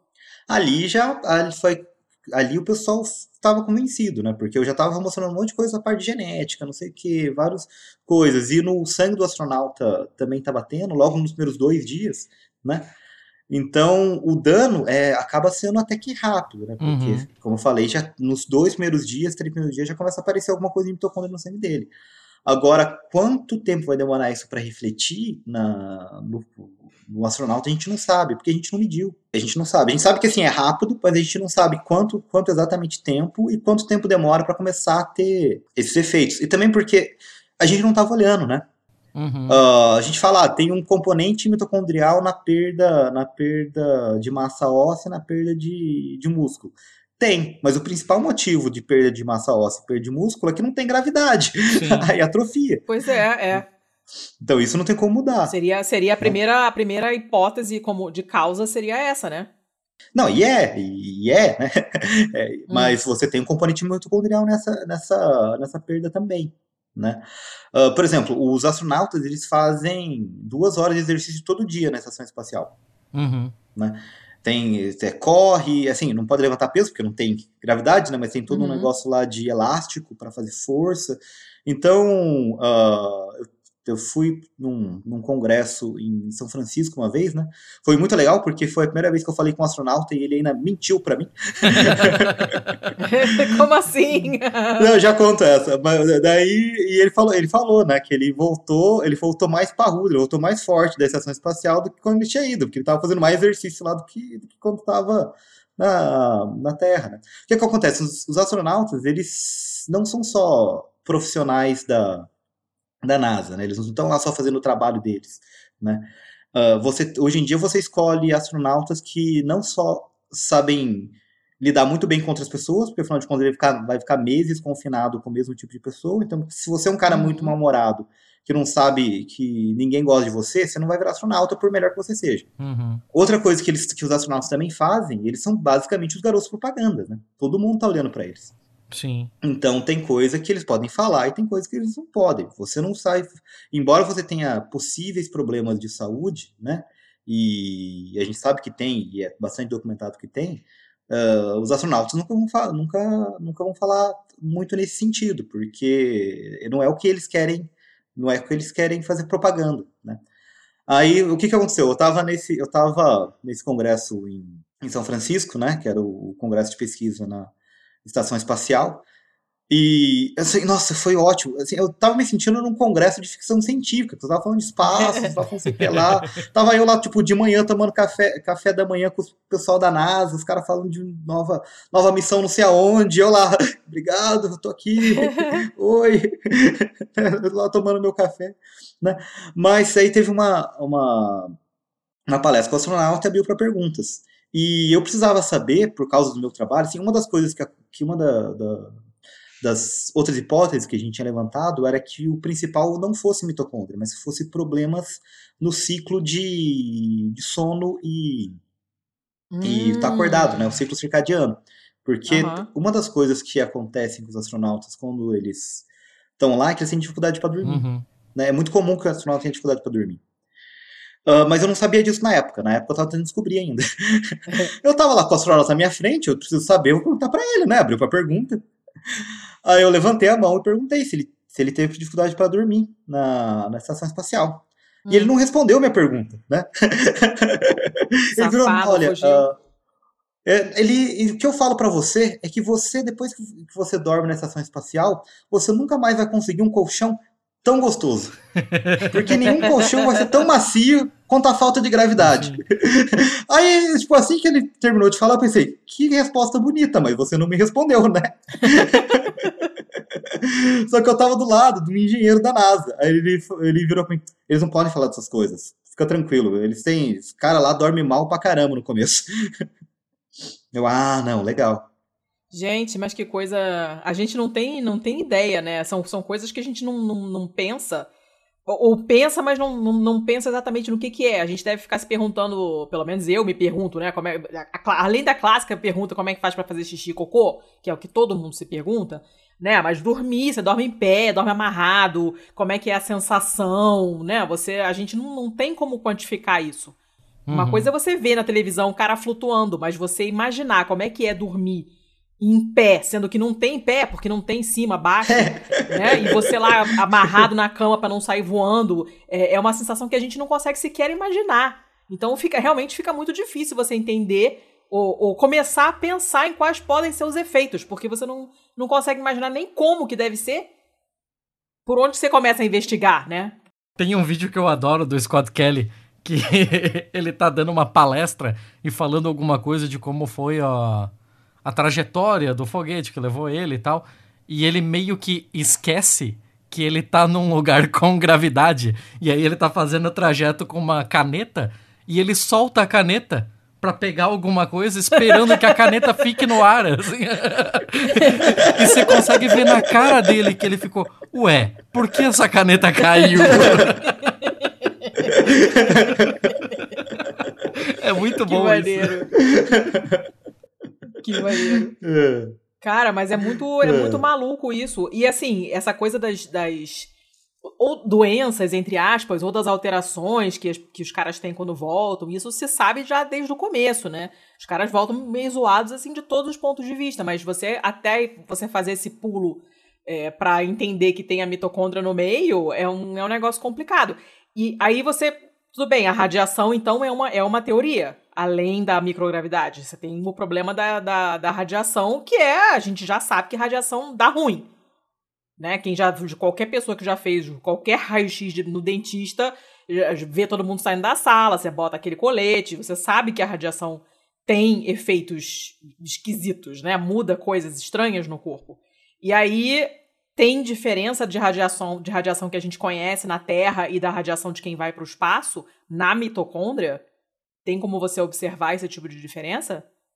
Assim, não tem você como você ver tipo, a radiação em si, né? Você pode ver o efeito, né? hum. né? Mas você sabe que, que a radiação espacial nos níveis que ela da, da, da estação tem o potencial de, de estressar a mitocôndria, né? Hum. Mas o que deixa a gente mais preocupado é porque se você pensar numa viagem para a Lua, por exemplo, ou para Marte, você vai estar tá saindo do, do campo magnético da Terra. Então a radiação que eles vão ter contato vão ser ainda, ainda maior, né? Então você, uma, a NASA ela tem um limite de dias que você pode ficar no espaço, né? De, o limite de quanta radiação você pode tomar. Você passou desse limite, você você não pode voltar mais para o espaço. Uhum. Hum. Só que esse limite vai ser ultrapassado numa viagem para Marte. Né? Não, não tem o que fazer, sabe? É, é... Aí uma outra coisa que é preocupante também, que você tem lá a radiação que está sempre lá, né? Que vem do Sol, mas você tem o que algumas explosões uh, no Sol, né? Que chamam de da flares, né? Que pode jogar muita mais, muito mais radiação ainda na, na nave. Né? Então, e você tem uh, o potencial numa viagem para Marte que é até tipo de entre duas e três flares de acontecer. E daí como é que você protege o, o astronauta disso? Como que você sabe? protege o astronauta disso? É. Tem como já? já... então, não, não, você tem né, uns escudos na, na estação espacial até, mas não é tão bom, né? Tanto que você tem radiação. Uhum. O ideal é massa, né? O ideal você seria ter uma, uma parede de, sei lá, 5 metros de alumínio para não deixar passar nada. Uhum. Mas quanto mais massa você põe numa, numa nave, mais caro ela fica. Uhum. Né? Você não é, é, muito caro você mandar coisa para o espaço. É, chega um ponto que, que fica inviável, porque não tem combustível suficiente para levantar aquele peso todo, né? É, então, não tem, mas talvez a gente não precise, né? Uma das coisas que vai acontecer agora é o projeto Gateway, né? O projeto Portão, hum. né? Que vai ter, vai ter uma mini estação espacial ao redor da Lua. Acho que tá para ser lançado, acho que em 2025, se eu não me engano. Uhum. O projeto Artemis está para começar em dois, três anos mas aí eles vão começar a montar a estação em um pouco, um pouco, mais de tempo. Então vai ter, não vai ser igual a estação espacial que tem aqui, não é que vai ter gente lá toda, todo o tempo, né? Vai ser, vão ser algumas missões, então vai lá, fica algum tempo, depois volta, mas vai ficar ao redor, ao redor da Lua. E a ideia é que você use a estação realmente como, como um entreposto, né? Um entreposto tanto para ir para a Lua e começar a construir uma base lunar, e se você tem uma base lunar, já descobriram água na Lua, por exemplo, e a Lua tem bastante coisa. Agora, assim, tirar coisa da Terra para mandar para o espaço é muito caro. Agora, se você já tirar da Lua, o preço é muito menor. Uhum. Já, Porque sai, a gravidade já sai é muito do menor. lado da frente, né? Largou na, largou na uma vantagem. Então, se puder sair da Terra, parar na Lua, pegar o que precisar na Lua e depois ir, o custo tende a ser bem menor, né? Da viagem. Mas você primeiro tem que construir toda uma infraestrutura na Lua, o que por si é muito caro. É, mas vai ser, vai ser um caro que vai sair barato, na verdade, né? Vai, vai economizar. Aí que, que acontece, né? Mas o que eu, eu não sei se vocês viram, mas acho que foi essa semana, uh, não lembro agora se foi dois dias atrás, a gente tá gravando aqui no dia, no dia 6, né? Uhum. Tô datando aqui. Mas ah, tá. você teve aquela, uma missão chinesa que pousou na Lua, né? Foi a primeira a, sonda a, a, pisar na Lua e pegar amostras de, de pedra da Lua em, acho que 40 anos, uhum. né? Uhum. E o que, que os chineses fizeram, né? Que eu achei, nossa, eu achei de dar risada quando eu vi, né? Você tinha, você tem uma uma bandeira na, na Lua, né? Que, o, que foi posta por lá pelos astronautas quando eles foram pisar na Lua. Né? Uhum. Então, hoje em dia, essa bandeira deve estar branca, já é uma bandeira da paz, por causa da radiação, mas está lá, né? Era uma bandeira dos Estados Unidos. Você tem as fotinhas, você tem várias coisas, né? O que, que essa sonda chinesa também fez, uma vez que ela já estava lá? plantou a bandeira chinesa. que a foto ficou ótima e alguém, alguém comentou no Twitter que parece bandeira feita no, no Minecraft, porque ela tá toda retinha, assim. A é. foto tá com uma qualidade esquisita. Tá, tá, um negócio mais feito de Lego, tá horrível. Então, assim, tá uma, tá, assim, tá uma certa. E os chineses estão para fazer uma estação espacial só deles, né? Já que eles não podem, não podem ah, o pessoal da NASA não pode trabalhar com eles. É, é, é, proibido mesmo. Tipo, eles não podem fazer coisa em conjunto. Que coisa, uhum. hein? Eu faço parte de alguns grupos que já foi. É, um, um cara do grupo falou: gente, a gente tá. Eu, é, a reunião que eu tive na, na, quinta, lembra que eu falei que eu tinha esquecido e não poder gravar? Uhum. é uma reunião de um grupo. É, é, que a cada duas semanas troca, eu sou meio novo ali. Aí é uma reunião com o pessoal da JAXA, né, da, Estação, da Agência Espacial Japonesa, uhum. da ESA, europeia e da NASA. Né? E por causa do Japão, eles trocam de horário sempre, uhum. né? Uh, e um dos caras lá sugeriu, né? É, por que, que a gente não tenta trazer o pessoal da, da agência espacial chinesa também? Aí o pessoal da NASA virou, ó, se vocês, vocês podem até chamar, mas se vocês chamarem, infelizmente todo mundo aqui que trabalha para NASA vai ter que ir embora. Ai, gente. Eles não, eles não têm permissão de interagir com, com um pesquisador chinês. Que bosta isso, né? Que quinta série. é. Que saco. Então, assim, é, você vê que você vê que o mundo científico também tem picuinha. Tá que pariu. Mas, e assim, e a China tá, tá, tá indo, né? Então, assim, a, a, fica aquele interesse. É bom a gente ir, porque se a gente não for, os uhum, chineses uhum. vão. Pô, que maneiro. Ô, Thiago, tem mais alguma alguma pergunta aí antes de eu, de eu fazer a minha pergunta? Alguma coisa de base aí para esclarecer? Ah, é, é, eu ia eu ia puxar de volta para para parte ali da, das nossas amiguinhas mitocôndrias ah. e perguntar se existe alguma especulação, assim, se existe já algum tipo de teoria sobre o que poderia acontecer com o corpo desses astronautas num tipo de viagem longa como essa de Marte, assim. Esse é um dos motivos pelo qual o Scott Kelly ficou um ano no espaço. para saber o que, o que, o que acontecer com ele. Uhum. Né? Ele se, se ofereceu uh, então, como assim, tributo, ele voltou, praticamente.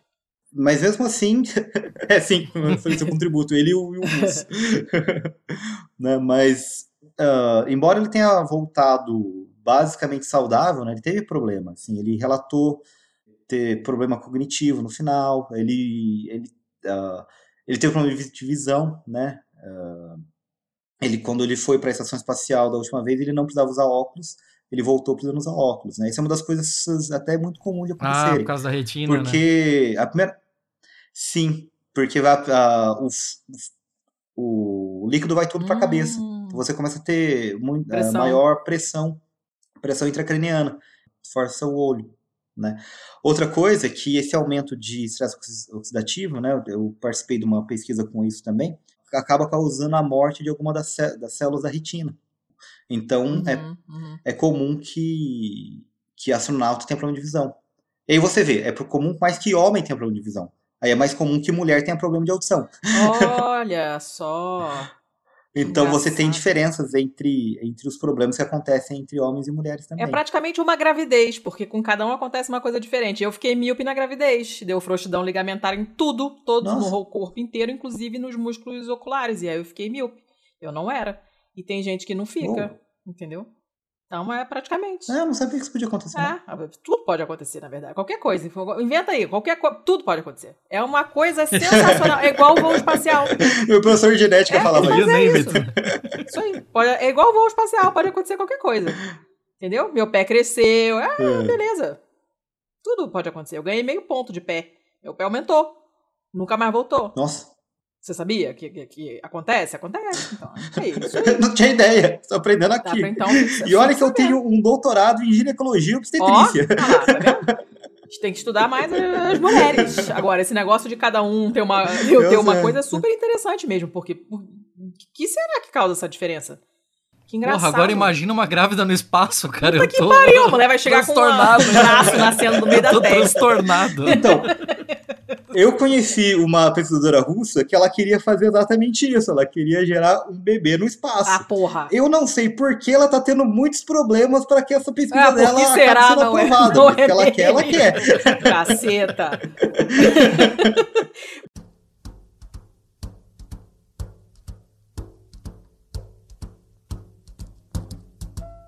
Fly me to the moon, let me play among the stars, and let me see what spring is like on a Jupiter and Mars. In other words, hold my hand. In other words, baby, kiss me. Fill my heart with song and let me sing forevermore. You are all I long for, all I worship and adore. In other words, please be true. In other words, I love you.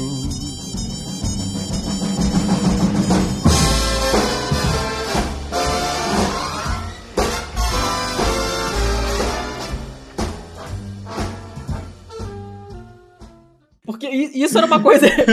isso era uma coisa que eu ia te perguntar, inclusive. Se, é, porque, obviamente, esse tipo de pesquisa depois abre um campo todo novo, né? De estudo. Vocês não vão estudar esse sim, tipo de coisa sim. só nos astronautas. Provavelmente isso vai render um monte de coisa que vai ser usado em vários campos diferentes da medicina e tal. E eu fiquei curiosa com, com é, com essa coisa da gravidez mesmo, né? Esse, esse tipo de, de, de, danos específicos, de doenças específicas podem ser passados para frente, como eu perguntei antes, ou se, não sei, alguma, alguma é, alteração da mulher durante uma viagem dessa ao espaço, quando ela voltar, se isso é, é reversível ou não, se não for reversível, se isso pode se refletir depois, mesmo que ela não esteja grávida quando ela viajar, né? Mas é, se ela, que, provavelmente não, não estará grávida, farão 1.849 testes para se assegurar que a mulher não está grávida quando ela for. Mas é, a minha dúvida seria também isso, né? Se a mulher indo e ficando um tempo lá, principalmente se for uma viagem longa, se quando ela voltar, se isso pode se refletir em algum filho que ela venha ter, sabe-se lá quando. Provavelmente você tem como estudar esse tipo de coisa também, né? Embora você tenha falado que não é é, não, não passa para frente, porque, enfim, os genes estão, a maior parte estão no núcleo e tal, mas tudo pode acontecer. Se a mulher tem, fica surda é. e o cara fica cego, sei lá, vai que a criança nasce com oito pernas, eu não sei o que vai acontecer. É que você tem duas coisas, né? Primeiro que assim, você, eu acho que essa informação não existe no momento, né? Uh, porque até bem pouco tempo atrás, se você pegar as primeiras gerações de astronautas, era tudo homem, né? Uhum. Era tudo homem branco. Heterocis. No caucasiano, né? né? Então você, eu não, não, não lembro agora. Eu sei que os russos começaram primeiro, né, para variar, a primeira uhum. mulher no espaço. Sim. Mas acho que não tem um estudo tipo de filhos de astronautas para saber o que acontece. Né? Tirando o fato de que uh, a família Kelly, por exemplo, estava até comentando com um amigo meu que meu, seu, seu, seu pai e seu tio é astronauta, o que você vai fazer? Ah, eu vou trabalhar na vendinha da esquina porque não tem mais o que eu fazer. né? Não, não, tem, vou, não vou competir aqui nessa família. Aí meu tio, ainda além de, além de não querer ser astronauta, agora ele é senador. Ah, vai se ferrar todo mundo. Né? Não, e esse foi um dos motivos de por que a gente teve que publicar agora, porque a gente não pôde publicar antes da eleição americana. Pra não gerar É, especulação, meninos. né? É, é, explica isso aí pro pessoal que não ouviu É. o, o intervalo de confiança, porque eu, eu já. Ah, tá. Não, mas o que, que aconteceu? A gente. eh, esses dois irmãos, né? O, Ma- o Scott e o Mark Kelly. O Mark Kelly, que é o irmão que ficou na, ah, na, na Terra, ele agora entrou pra política, né? E ele estava concorrendo para para Senado e acabou ganhando. Só que o pessoal falou que a gente não podia publicar antes da eleição porque tinha medo de ter algum dado no estudo que pudesse prejudicar o astronauta. Assim, era muito pouco provável que isso fosse acontecer, porque afinal de contas ele é o controle, né? E ele que, tá, que tá, Uhum. tava bem, né? Uhum. É, mas em tempos de deturpação de dados na maior cara Sim. de pau, realmente não dá pra confiar. É.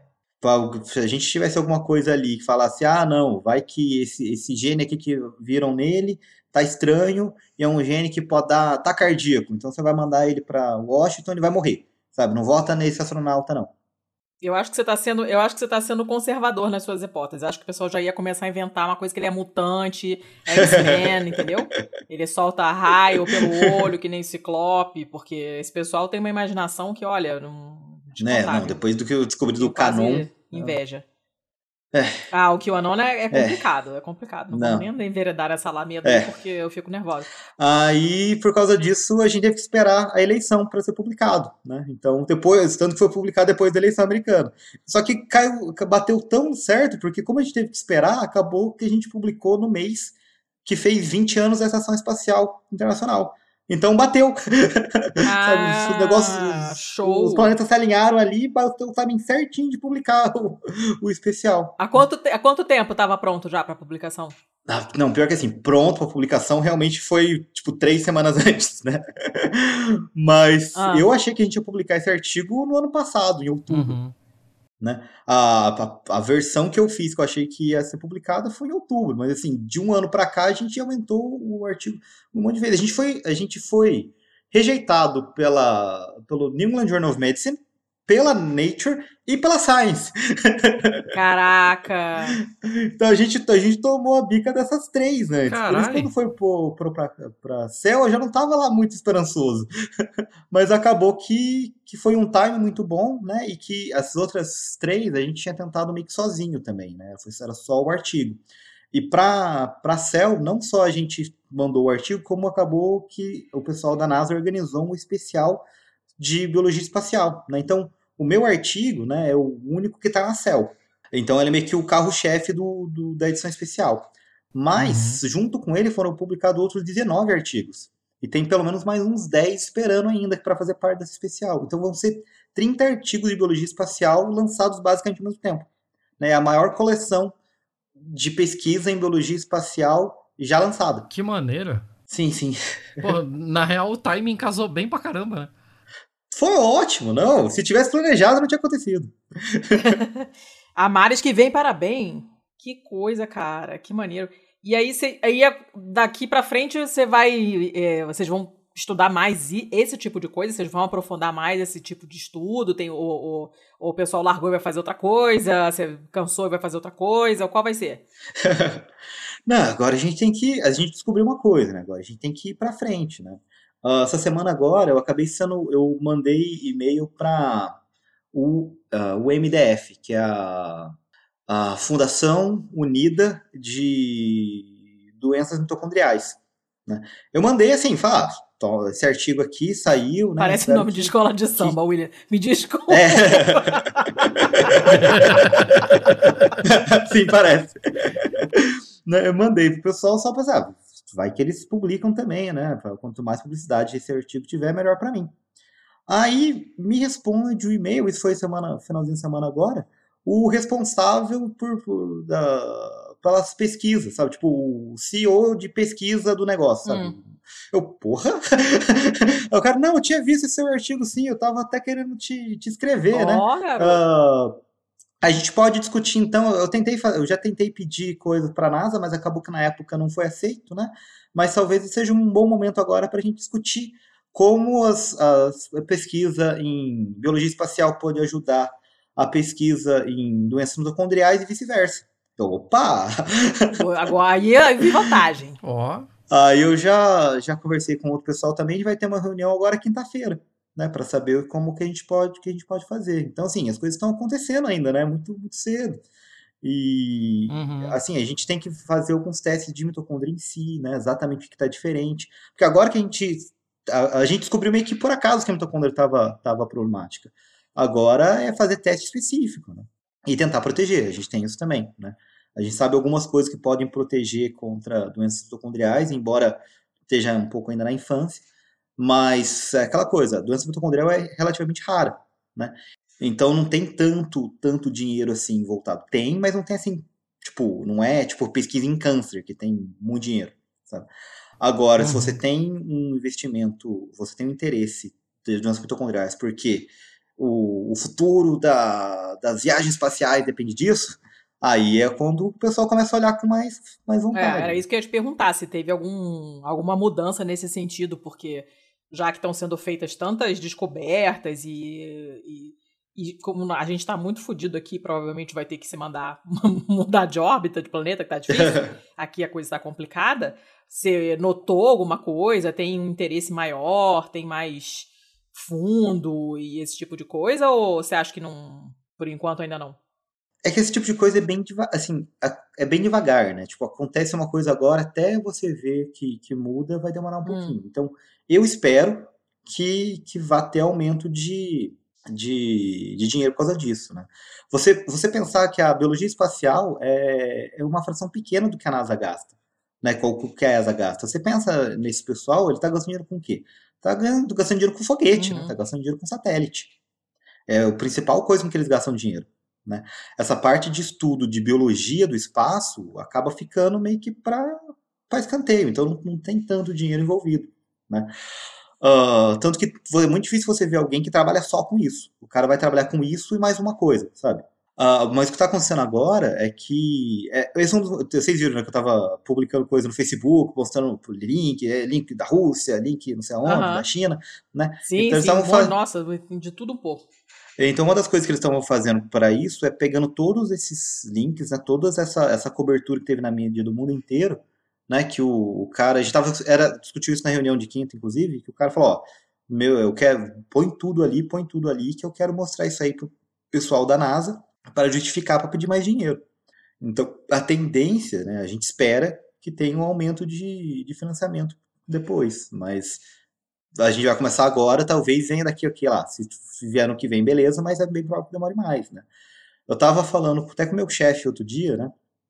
É, a gente trabalha com uma, uma pesquisadora da, da, Flórida e eu vi que ela tá com uma tá com um, um voo que foi aprovado para ela fazer ano que vem. Falei, nossa, já vamos conversando com ela já, porque a gente já tá. Uh, geralmente ela vem procurar a gente depois que as coisas acontecem. Agora que ela já vai, que o voo já está programado, a gente pode fazer coisa antes, né? Uh, só que ela pediu o voo em 2014. Ai, meu Deus. Que burocracia. Então, Nossa. assim, ah, é, se, ter, se der tudo certo agora, e mesmo assim a gente vai lá, conseguimos fazer um negócio, a gente vai pedir um experimento para fazer. Falar, ah, não, beleza, vamos fazer sim. Então aqui 2020, ó, até 2030 sai, hein? não, mas também, que também não tem tanto, tem muita gente pedindo e não tem tanto foguete assim, né? É, o pessoal lá de Marte não tá mandando os vistos, né? Não tá saindo visto lá em Marte. O... Mas, William, é, pensando assim, em condições ideais, não é nem normais, é condições ideais de pressão e temperatura. Assim, se você pudesse ter é, o ambiente perfeito para prosseguir com esse estudo, assim, o que exatamente deveria ser visto agora, assim, é, para que lado vocês iriam? É, qual seria a primeira hipótese a se tirar da frente para poder prosseguir? É, como é que faz para. Porque assim, não tem voos de tão longa duração assim programados para já, para prosseguir fazendo a verificação com astronautas, né? Então, como é que poderia dar prosseguimento nisso é, para já? Assim? Bom, considerando se o Elon Musk quiser pegar um dos 100 bilhões de dólares que ele ganhou na pandemia e investir na pesquisa, né, falou, ó, É, né? É, o que, que, que qual que seria o, ideal, então? Né? Você, você tem o, o, laboratório da Estação Espacial Internacional, né? Uhum. Então teria que, que ver se teria como a gente pôr no, novos equipamentos lá para medir função mitocondrial. Você tem, você tem vários equipamentos para isso, né? Para saber quanto de ATP está sendo produzido, quanto de oxigênio está sendo consumido, né? Para medir metabolismo e tudo mais. Então você, o, a primeira coisa seria fazer uh, medir nas células quanto exatamente essa diferença da mitocôndria. Porque a gente, a gente viu meio que, que os genes modificados, mas a gente não mediu o metabolismo da mitocôndria em si. Essa é a primeira coisa. É a primeira coisa a fazer. Uhum. A segunda coisa a fazer seria uh, experimento com camundongos. Né? Então você tem lá os, os camundongos, você usar o, os, os, camundongos, os tecidos dele, para ver exatamente o metabolismo, coisa ligada à mitocôndria, e já que está mandando, né, já tentar algumas, uh, alguns medicamentos que são usados para doenças mitocondriais, como a coenzima Q10, né, que, que a gente sugere no, no artigo, para ver se usando esses medicamentos uh, contra, contra problemas mitocondriais, se os problemas do camundongo ficam, ficam menores, né é, é, difícil você fazer acontecer, né? Porque você precisa mandar o camundongo e tudo mais.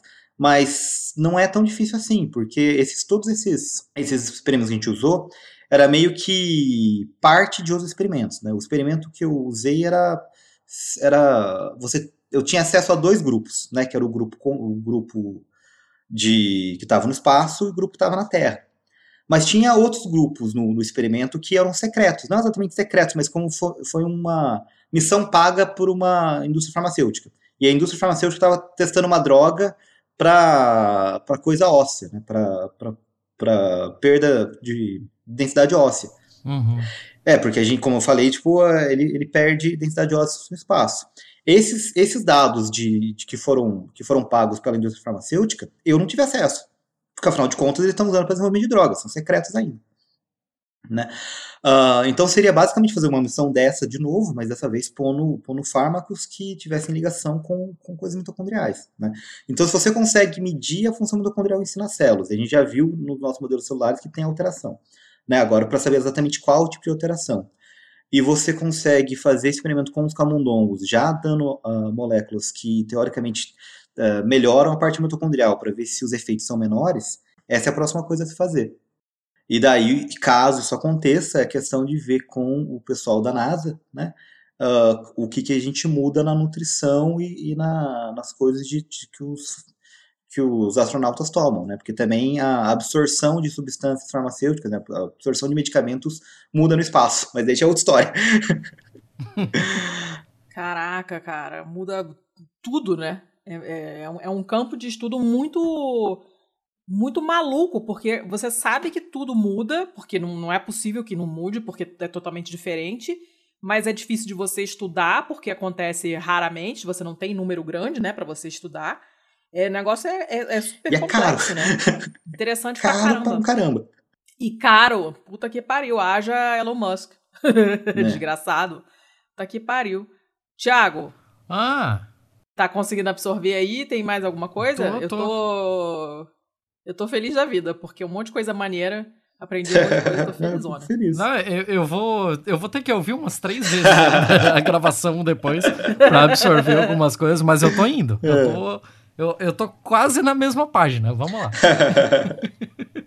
Ó, eu, eu tô, tô satisfeita, porque eu acho que é muita informação também, senão o pessoal vai meio que surtar. Uh, você tem, tem alguma coisa que você acha que a gente não falou? Porque como a gente não, não faz roteiro de pergunta, às vezes fica alguma coisa de fora que você acha que, sei lá, é um ponto interessante do teu estudo que você não, não mencionou, alguma coisa que você leu recentemente, que saiu depois do estudo, sei lá, comentário que alguém fez. Não, não eu tô, tô bem feliz também, tô bem feliz com toda essa com toda essa repercussão que o estudo teve, né? Saiu na Forbes, saiu na CNN, saiu na National Geographic, era National Geographic espanhola, né? Eu tive até que corrigir uhum. o, o, meu amigo da NASA, né? O cara seria porque ele tinha ele tinha posto no Facebook Olha, olha só, saiu mais uma reportagem do nosso artigo na, na Espanha. Aí era o Clarim da Argentina. Nossa, é da Argentina, eles estão falando espanhol. Tá linkado. É da Argentina. É, tá linkado, inclusive, esse artigo já coloquei na pauta, tá lá. Tem um monte, eu coloquei um monte de coisa para quem quiser ler, tem inglês, tem espanhol. Eu não botei em italiano porque é muito. já é uma língua que ninguém mais fala. Ah, nossa, essa, essa do Itália eu fiquei tão feliz, porque assim, eu acordei, foi, foi publicado quarta-feira, né? Aí quinta-feira eu acordei com, com um e-mail da, desse pessoal da, da Itália, né? Que era o, o Instituto Nacional de Astrofísica da Itália. Eu, porra! Só. Ah, não, tem, eu acho que eu não contei, mas assim, é, eu quase dei entrevista para a BBC. E foi muito engraçado, porque assim, não aconteceu, né? Por que, que não aconteceu a entrevista? Porque no Por mesmo que que dia não? que eu deveria dar ah. a entrevista, morreu um, um, um, um, carinha chamado Maradona. Ah, Ai, é meio eu falei, palha, né? Tanta dia para morrer esse argentino, gente. Aí, assim, e aí me ligaram, né? Me ligaram da BBC. Falaram, ah, só não sei quem da BBC, né? Você, você aceitaria dar entrevista pra gente no, no programa é, The Breakfast, eu acho que é o nome do, do programa, né? Eu falei, não, não, seria uma grande honra, né? Ficaria muito feliz. Ela, ah, você, William, você conhece o nosso, o nosso programa? Eu falei, ó, eu peço desculpa, né? Eu, eu, eu assisto a BBC no, no, YouTube, eu tenho os podcasts da BBC que eu ouço também, mas infelizmente eu não, não conheço o programa. E ela começou a rir, ela começou a rir, ela começou a rir, ela começou a rir, mas rir de gargalhar, rir de gargalhar. Eu, o que está acontecendo aqui, gente? Ela, daí ela finalmente conseguiu parar de rir. William, nós somos o programa de rádio mais ouvido do Reino Unido. Aí quem começou a rir fui eu. Aí quem começou a rir fui eu, né? Eu falei, desculpa, eu sou novo aqui, né? Você falou que conhece a Xuxa, é? Aí, não, ela, não, tudo bem, acontece, nossa, que legal. Aí a gente falou, não, legal, né, vai ter. Aí isso foi que era 7 horas da noite. Aí 10 horas da noite me, me ligaram de novo, William, desculpa, mas a gente tá ligando para desmarcar, porque com, foi um dia muito cheio de notícia, né, a morte do Maradona e do, do Brexit, não sei o quê, e a gente não vai ter como te encaixar. Putz, tá, né? Acontece, já tem uma história Pô, pra mas não vai ter não vai ter repescagem? Então, ela falou: ah, a gente vai ver se consegue te encaixar nos próximos dias. Mas isso foi. Tipo, passou uma semana já, sabe? então uhum. acho que vai acabar não rolando. Poxa. Mas, assim. Ah, sacanagem mas, a BBC, mas, bola fora. Não, mas só de ter sido a possi ter inventado a possibilidade, eu já fiquei bem feliz, né?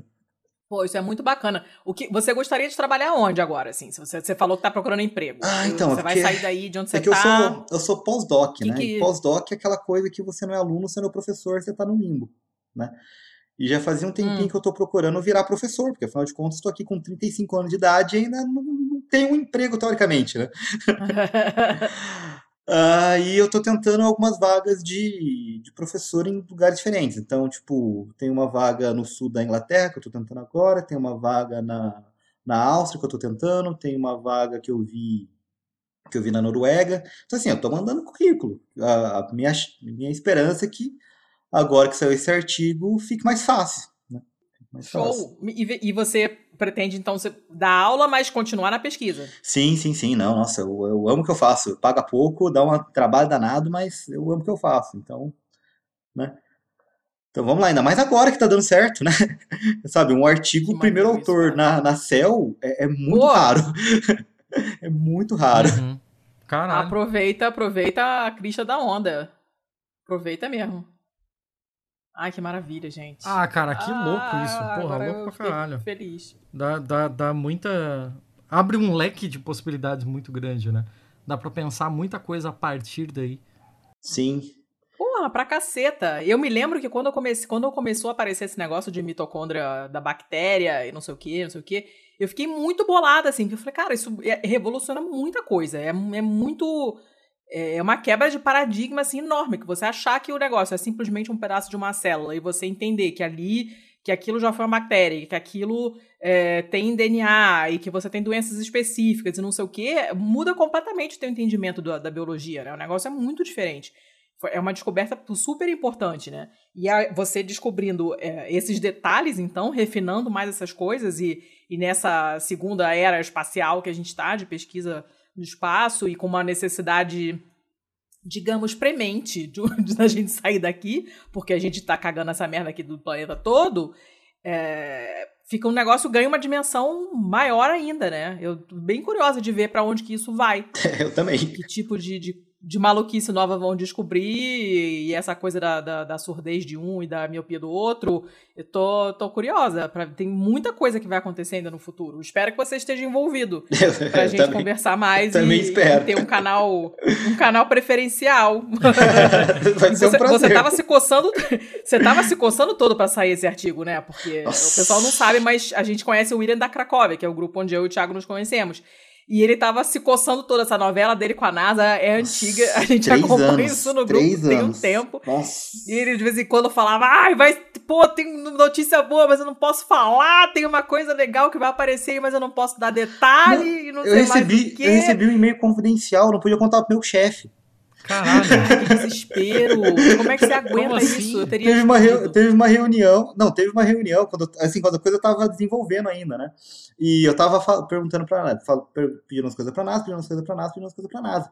E aí falou: Ah, William, a gente tem uns dados de, de astronauta aqui. Falei, ah, me manda o que você tiver. Não, o que, que você precisa? O que, que você tiver, eu preciso. Não, me manda uma lista e eu vejo o, o, que, o que tiver nessa lista eu puder te mandar, eu mando. Beleza, mandei a lista de coisas que eu precisava. Aí passou umas duas semanas, teve um negocinho e eles mandaram para mim. Mas qual que foi o negócio? Meu chefe não estava nessa reunião. E essa troca, de e-mails foi só entre eu e a NASA. Então, quando a NASA mandou o e-mail, e geralmente assim, eu falar com a NASA, falar com o meu chefe e tudo mais. Mas esse era um e-mail que só foi falado comigo. E quando foi mandado, veio lá, confidential. Ah. o negócio, tudo protegido. Eu, puta, eu não posso falar com o meu chefe que eu recebi esse e-mail. tipo, eu posso Sim, falar que eu recebi um e-mail confidencial, mas eu não posso falar o que tem no e-mail. Mas, caraca, eu morreria. Sem menor coisa. Olha, eu sou boa de guardar segredo, mas uma coisa desse tamanho. Nossa! Eu, eu, eu, nossa, ia ficar assim na ponta da língua assim, eu ia chegar pro chefe e falar.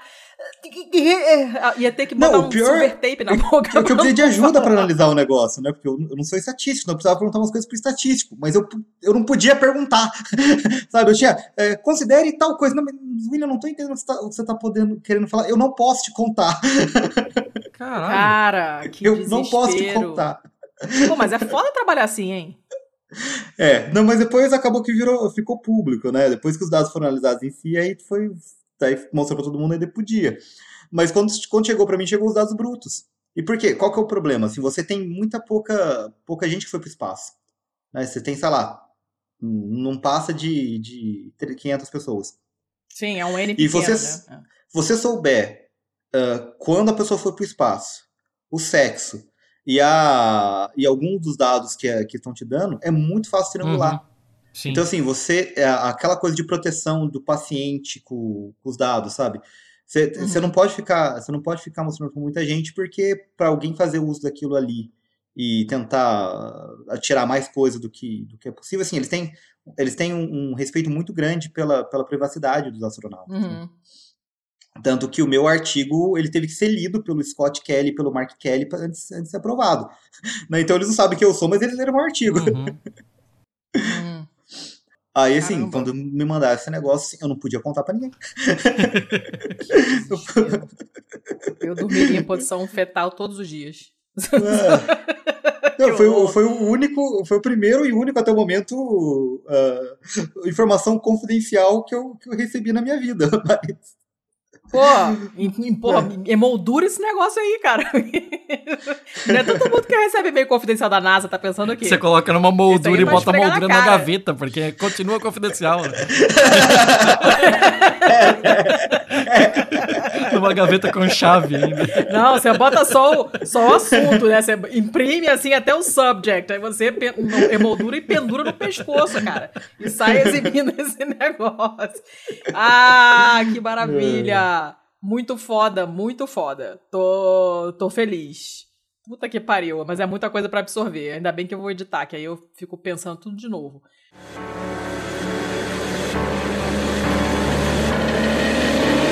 This is ground control to Major Tom. You've really made the grade. And the papers want to know whose shirts you wear. inside the capsule if you dare. This is Major Tom to ground control. I've left forevermore. And I'm floating in a most peculiar way. Seu William, você deve estar com sono, então vamos, Não, vamos te liberar. Mas antes disso, vamos para a nossa balada do pistoleiro, que é, você já sabe, que você também ouve a gente, que é a nossa partezinha aqui de dicas culturais. Você chegou a pensar em alguma coisa? O que, que você tem aí pra nos dar de dica?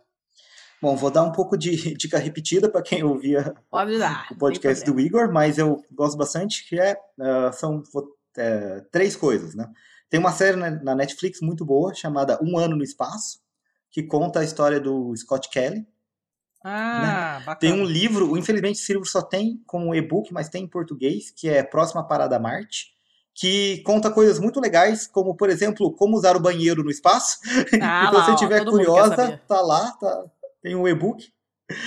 E ah, o filme que, que eu vou sugerir é o Perdido em Marte, né? Que é, que é um filme que é bem baseado ah, e na parte científica, eu acho muito legal a forma como ele pensa, a forma, a forma tudo como ele faz as coisas ali, né?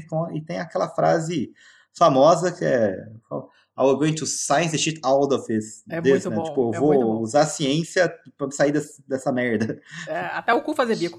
Esse, esse, É. esse- e esse filme é baseado, é baseado num livro que é muito maneiro também, né? Eu, eu- eu li o livro antes de ver o filme. E, e é muito. O livro é muito maneiro. Assim, é, é cansativo porque tem muita ciência, tem muitos dados, tem muito número, porque ele faz um milhão de contas, mas é muito, muito legal. Eu gostei bastante. E o filme é maneiro também, apesar de terem que Eu salvar fui o Mark esse Wahlberg filme com a minha mãe. O filme é maneiro. né? Eu tinha voltado, eu tinha voltado do, dos Estados Unidos, foi? Não, foi nos Estados Unidos. Ah, eu fui no cinema com a, com a minha mãe assistir esse filme, né? Ela gosta bastante do cinema desde que eu era criança. Só que assim, eu já, eu já tava mais ou menos nessa, nessa brincadeira de doutorado, da ciência e tudo mais. E é um filme muito nerd, né? E tem umas piadas muito nerds no meio que, se, tipo. é, chegou uma hora que minha mãe só começou a tocar. William, para de dar risada. Você é o único Só no tinha cinema você que tá rindo. rindo. Só tinha eu rindo. Ah, era uma piada de mitocôndria, ninguém mais entendeu, William, só você, porque seu projeto ainda era confidencial. É, é. tá. Pô, tá, mas tá legal, tá tudo anotadinho aqui. Seu Thiago, Tá, minha Senhor. vez. É seguinte, eu vou começar reciclando uma, na real, só relembrando uma dica que eu já dei aqui há vários e vários programas atrás, que é o livro do Chris Hadfield, porque eu acho que cabe que você já me emprestou e eu já o li. tema. Sim, inclusive já emprestei para dona Letícia. O nome do livro é An Astronaut's Guide to Life on Earth. Eu não sei se saiu no Brasil. Um guia para a vida na Terra. É, um, um guia de um astronauta para, o vida, para a vida na Terra, né? É um livro bem interessante, é bem legal, assim, tem várias dessas coisas de de como funciona isso no espaço, como funciona aquilo, como é que você faz seu cronograma, como é a sua vida, quantas anotações você tem Como que é que é fazer por dia de é, bem treinamento e tal, e tem muita coisa também sobre a vida pessoal dele. Ele é um cara gente boníssima e provavelmente assim, quem já é um pouco mais ligado com o assunto espaço já viu alguma coisa dele, porque ele é aquele cara do bigode que fez uma versão de David Bowie na estação espacial. Aham. Então todo mundo Nossa, conhece é ele. Hoje ele é o diretor da Capcom, né? Da, da, da parte de comunicação entre Houston e a estação espacial. É, o cara é muito gente boa, muito legal mesmo. E então tá mais do que recomendado. Já foi dica uma vez, então só recapitulando porque tem a ver com o episódio. Agora, é como uma dica redica. como dica inédita mesmo, ah, eu vou deixar uma série do Netflix. Eu não tenho Netflix, mas mesmo assim eu assisti. Não me pergunte como, não quero falar sobre crimes. Ah, mas eu vou deixar o- a ótima série Drive to Survive, que é um documentário da Netflix feito durante as temporadas da Fórmula 1. E assim, hoje é dia 6 de dezembro e essa tarde eu, Dona Letícia e mais várias pessoas do nosso grupo de apoiadores estávamos malucos na frente do, do, do computador ou do, da TV, do que quer que seja, assistindo a penúltima corrida da temporada, que foi uma ótima corrida, diga-se de passagem, e a gente tá cada vez mais é, voltando a esse vício muito louco que é a Fórmula 1. Mas a, a Netflix, desde 2018, se eu não me engano, faz o Drive to Survive, que é uma equipe da Netflix acompanhando a cada final de semana uma equipe ou um piloto tal, e contando toda a história daquela temporada. Como agora tá acabando a, a Fórmula 1 do ano, né? Só falta mais uma corrida. Então já fica a dica aqui de assistir durante o, a intertemporada aí o Drive to Survive que para relembrar as, as temporadas anteriores e ver o, o nível de, de qualificação do negócio ali que, cara, assim, porra, sério, 2020 foi a melhor temporada em muito tempo, em muito tempo. Eu acho assim que desde 2007 eu acho que não tinha uma temporada tão boa. 2000 é, eu, eu, eu peguei no meio, talvez. voltei a, a, seguir a Fórmula 1, já estava no meio dessa temporada e, e, tinha muitos anos que eu não segui, então realmente eu só posso gloriapilizar, não posso opinar. Mas a gente tem se divertido assistindo. Uh, e depois eu vou voltar nisso rapidinho. Mas, mais alguma coisa? Posso dar a minha, a minha dica?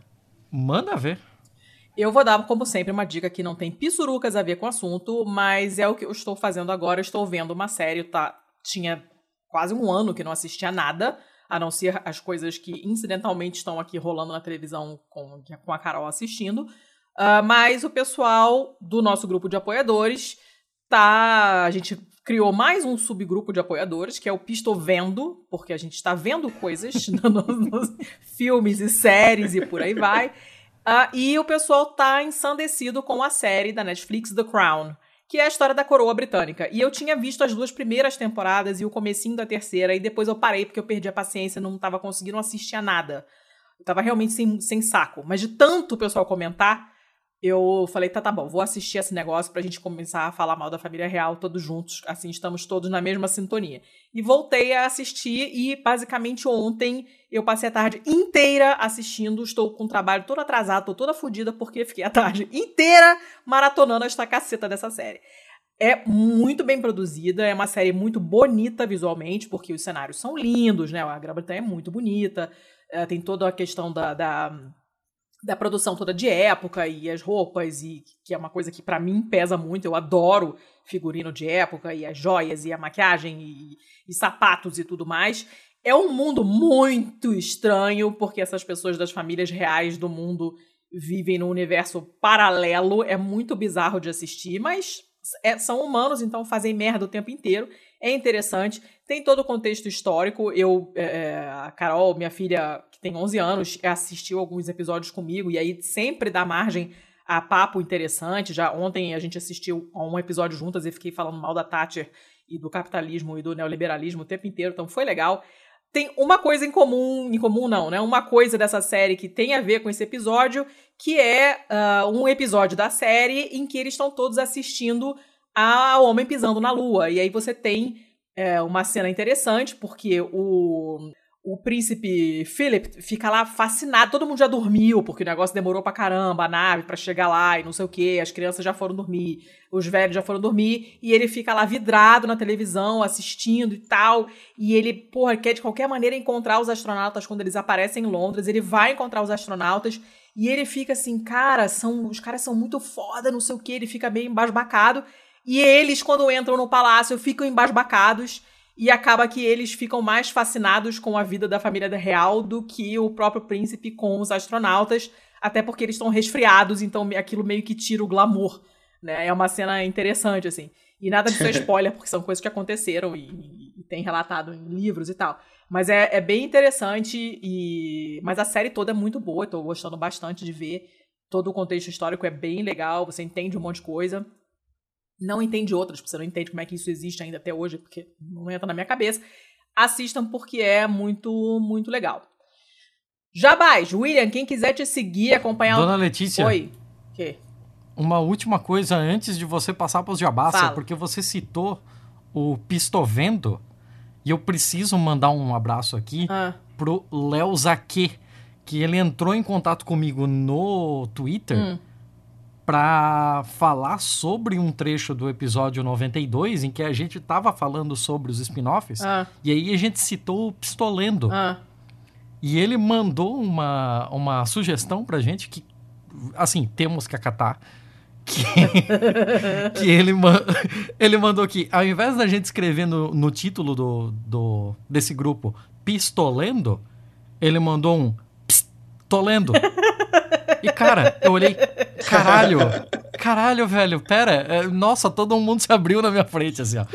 Mano, que trocadilho sensacional. Eu precisava mandar esse abraço. Fica aí a dica quando escolherem o nome do seu podcast e é. es escolham um verbo no gerúndio, porque facilita muito a nomeação de subgrupos e de spin-offs.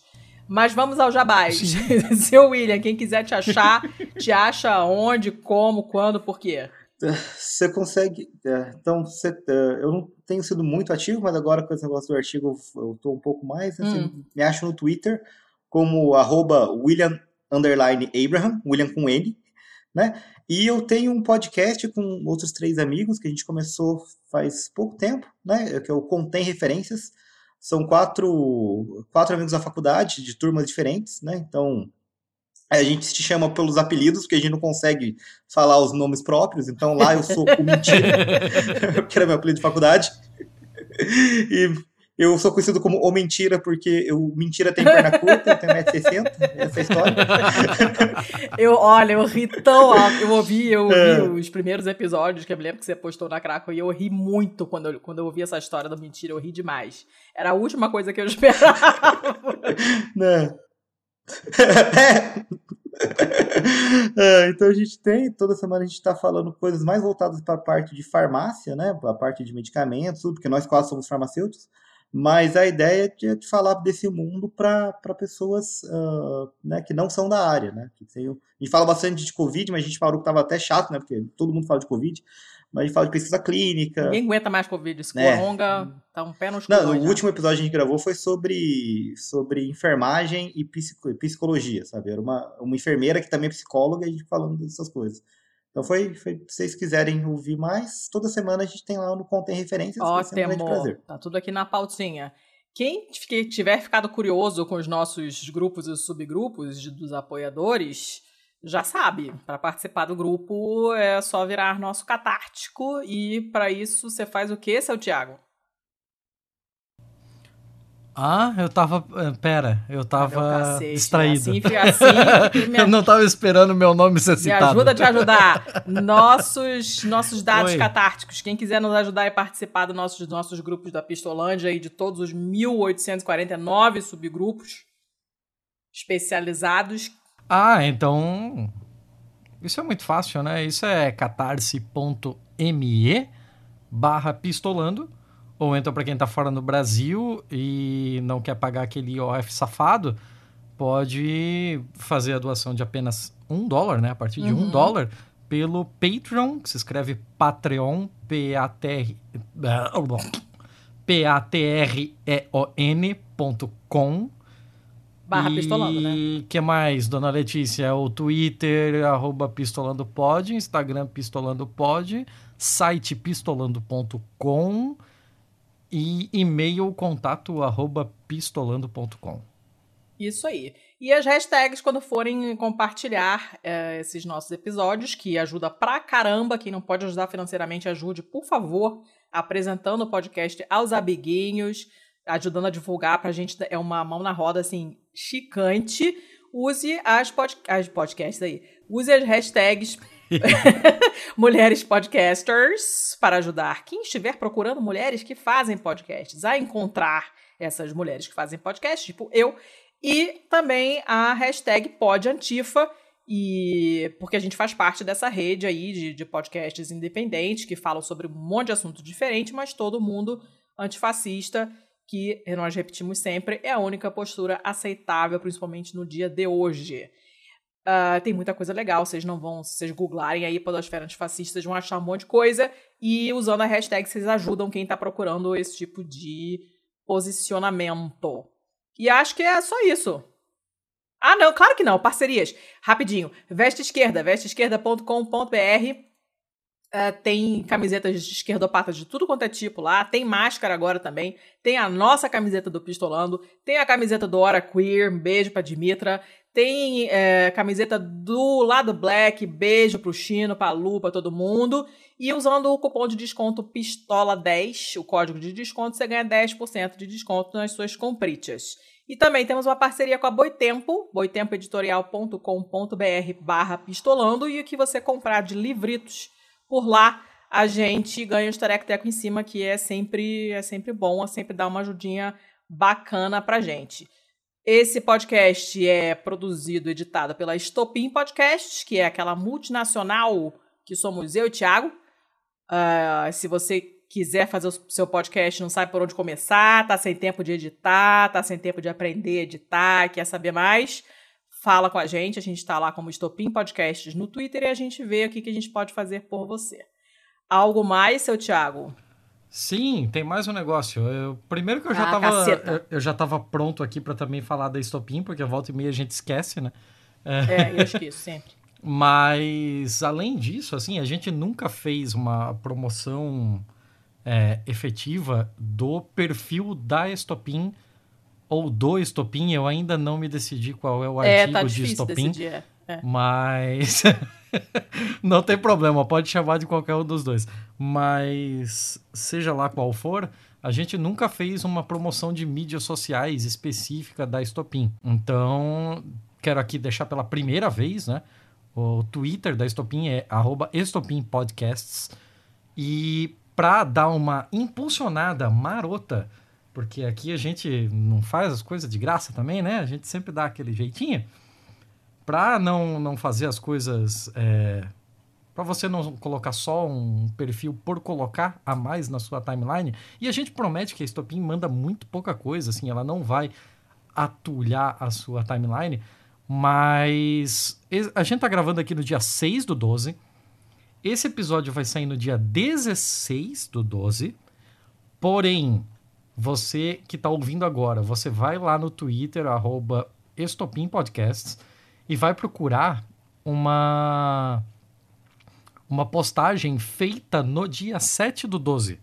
Na segunda-feira, 7 do 12. E lá vai ter um bagulho bem louco. Lá vai ter uma, uma dica que não é qualquer um que vai te dar. Assim, é, uma, é um bagulho que vale ouro. Vale muito a pena. Não vou dizer, porque você vai ter que ir lá. Aqui é mas, marketing, é tudo cliffhanger. Caralho, vai valer a pena demasiadamente. Show. Super. Deveras. Super endosso. Super endosso. Vão lá dar uma olhada lá. Stopim Podcast no Twitter. É, William, muito obrigada. O fuso horário tá sempre cagado para vocês que gravam com a gente da Europa, então você deve estar tá caindo de sono já. Muito obrigada, o papo foi muito legal. Eu fiquei muito feliz quando saiu o teu artigo até porque eu sabia que estava desesperado para falar sobre o assunto e não podia falar. Então eu tava, ah, agora era isso, seu safado, valeu a espera, foi muito legal, assim, um orgulho de estar no mesmo grupo que você, porque é um puta de um trabalho, uma puta de uma conquista. Então a gente agradece pra cacete o seu tempo. Uh, e espero que saiam mais coisas interessantes aí pra gente continuar e conversar mais pra frente sobre novidades sobre esse assunto, que é muito legal. No próximo episódio, Complexo de Golgi. Tá. Organela Cash. ah, socorro. Beleza, gente. Até o próximo episódio. Um beijo. Valeu. Este podcast foi editado por estopimpodcasts.com.br. Você sabe que eu citei o Complexo de Gold porque é o único que eu lembro, né? É claro okay. que eu sei. que negócio é feio aqui, William. Olha, esse menino é um, é um problemão. Querido, que bom receber você. Que bom gravar contigo. Ai, meu bom. Deus, tem que é. parar os negócios tudo aqui. Não, não, foi um. Não, adorei, gente. Então, eu.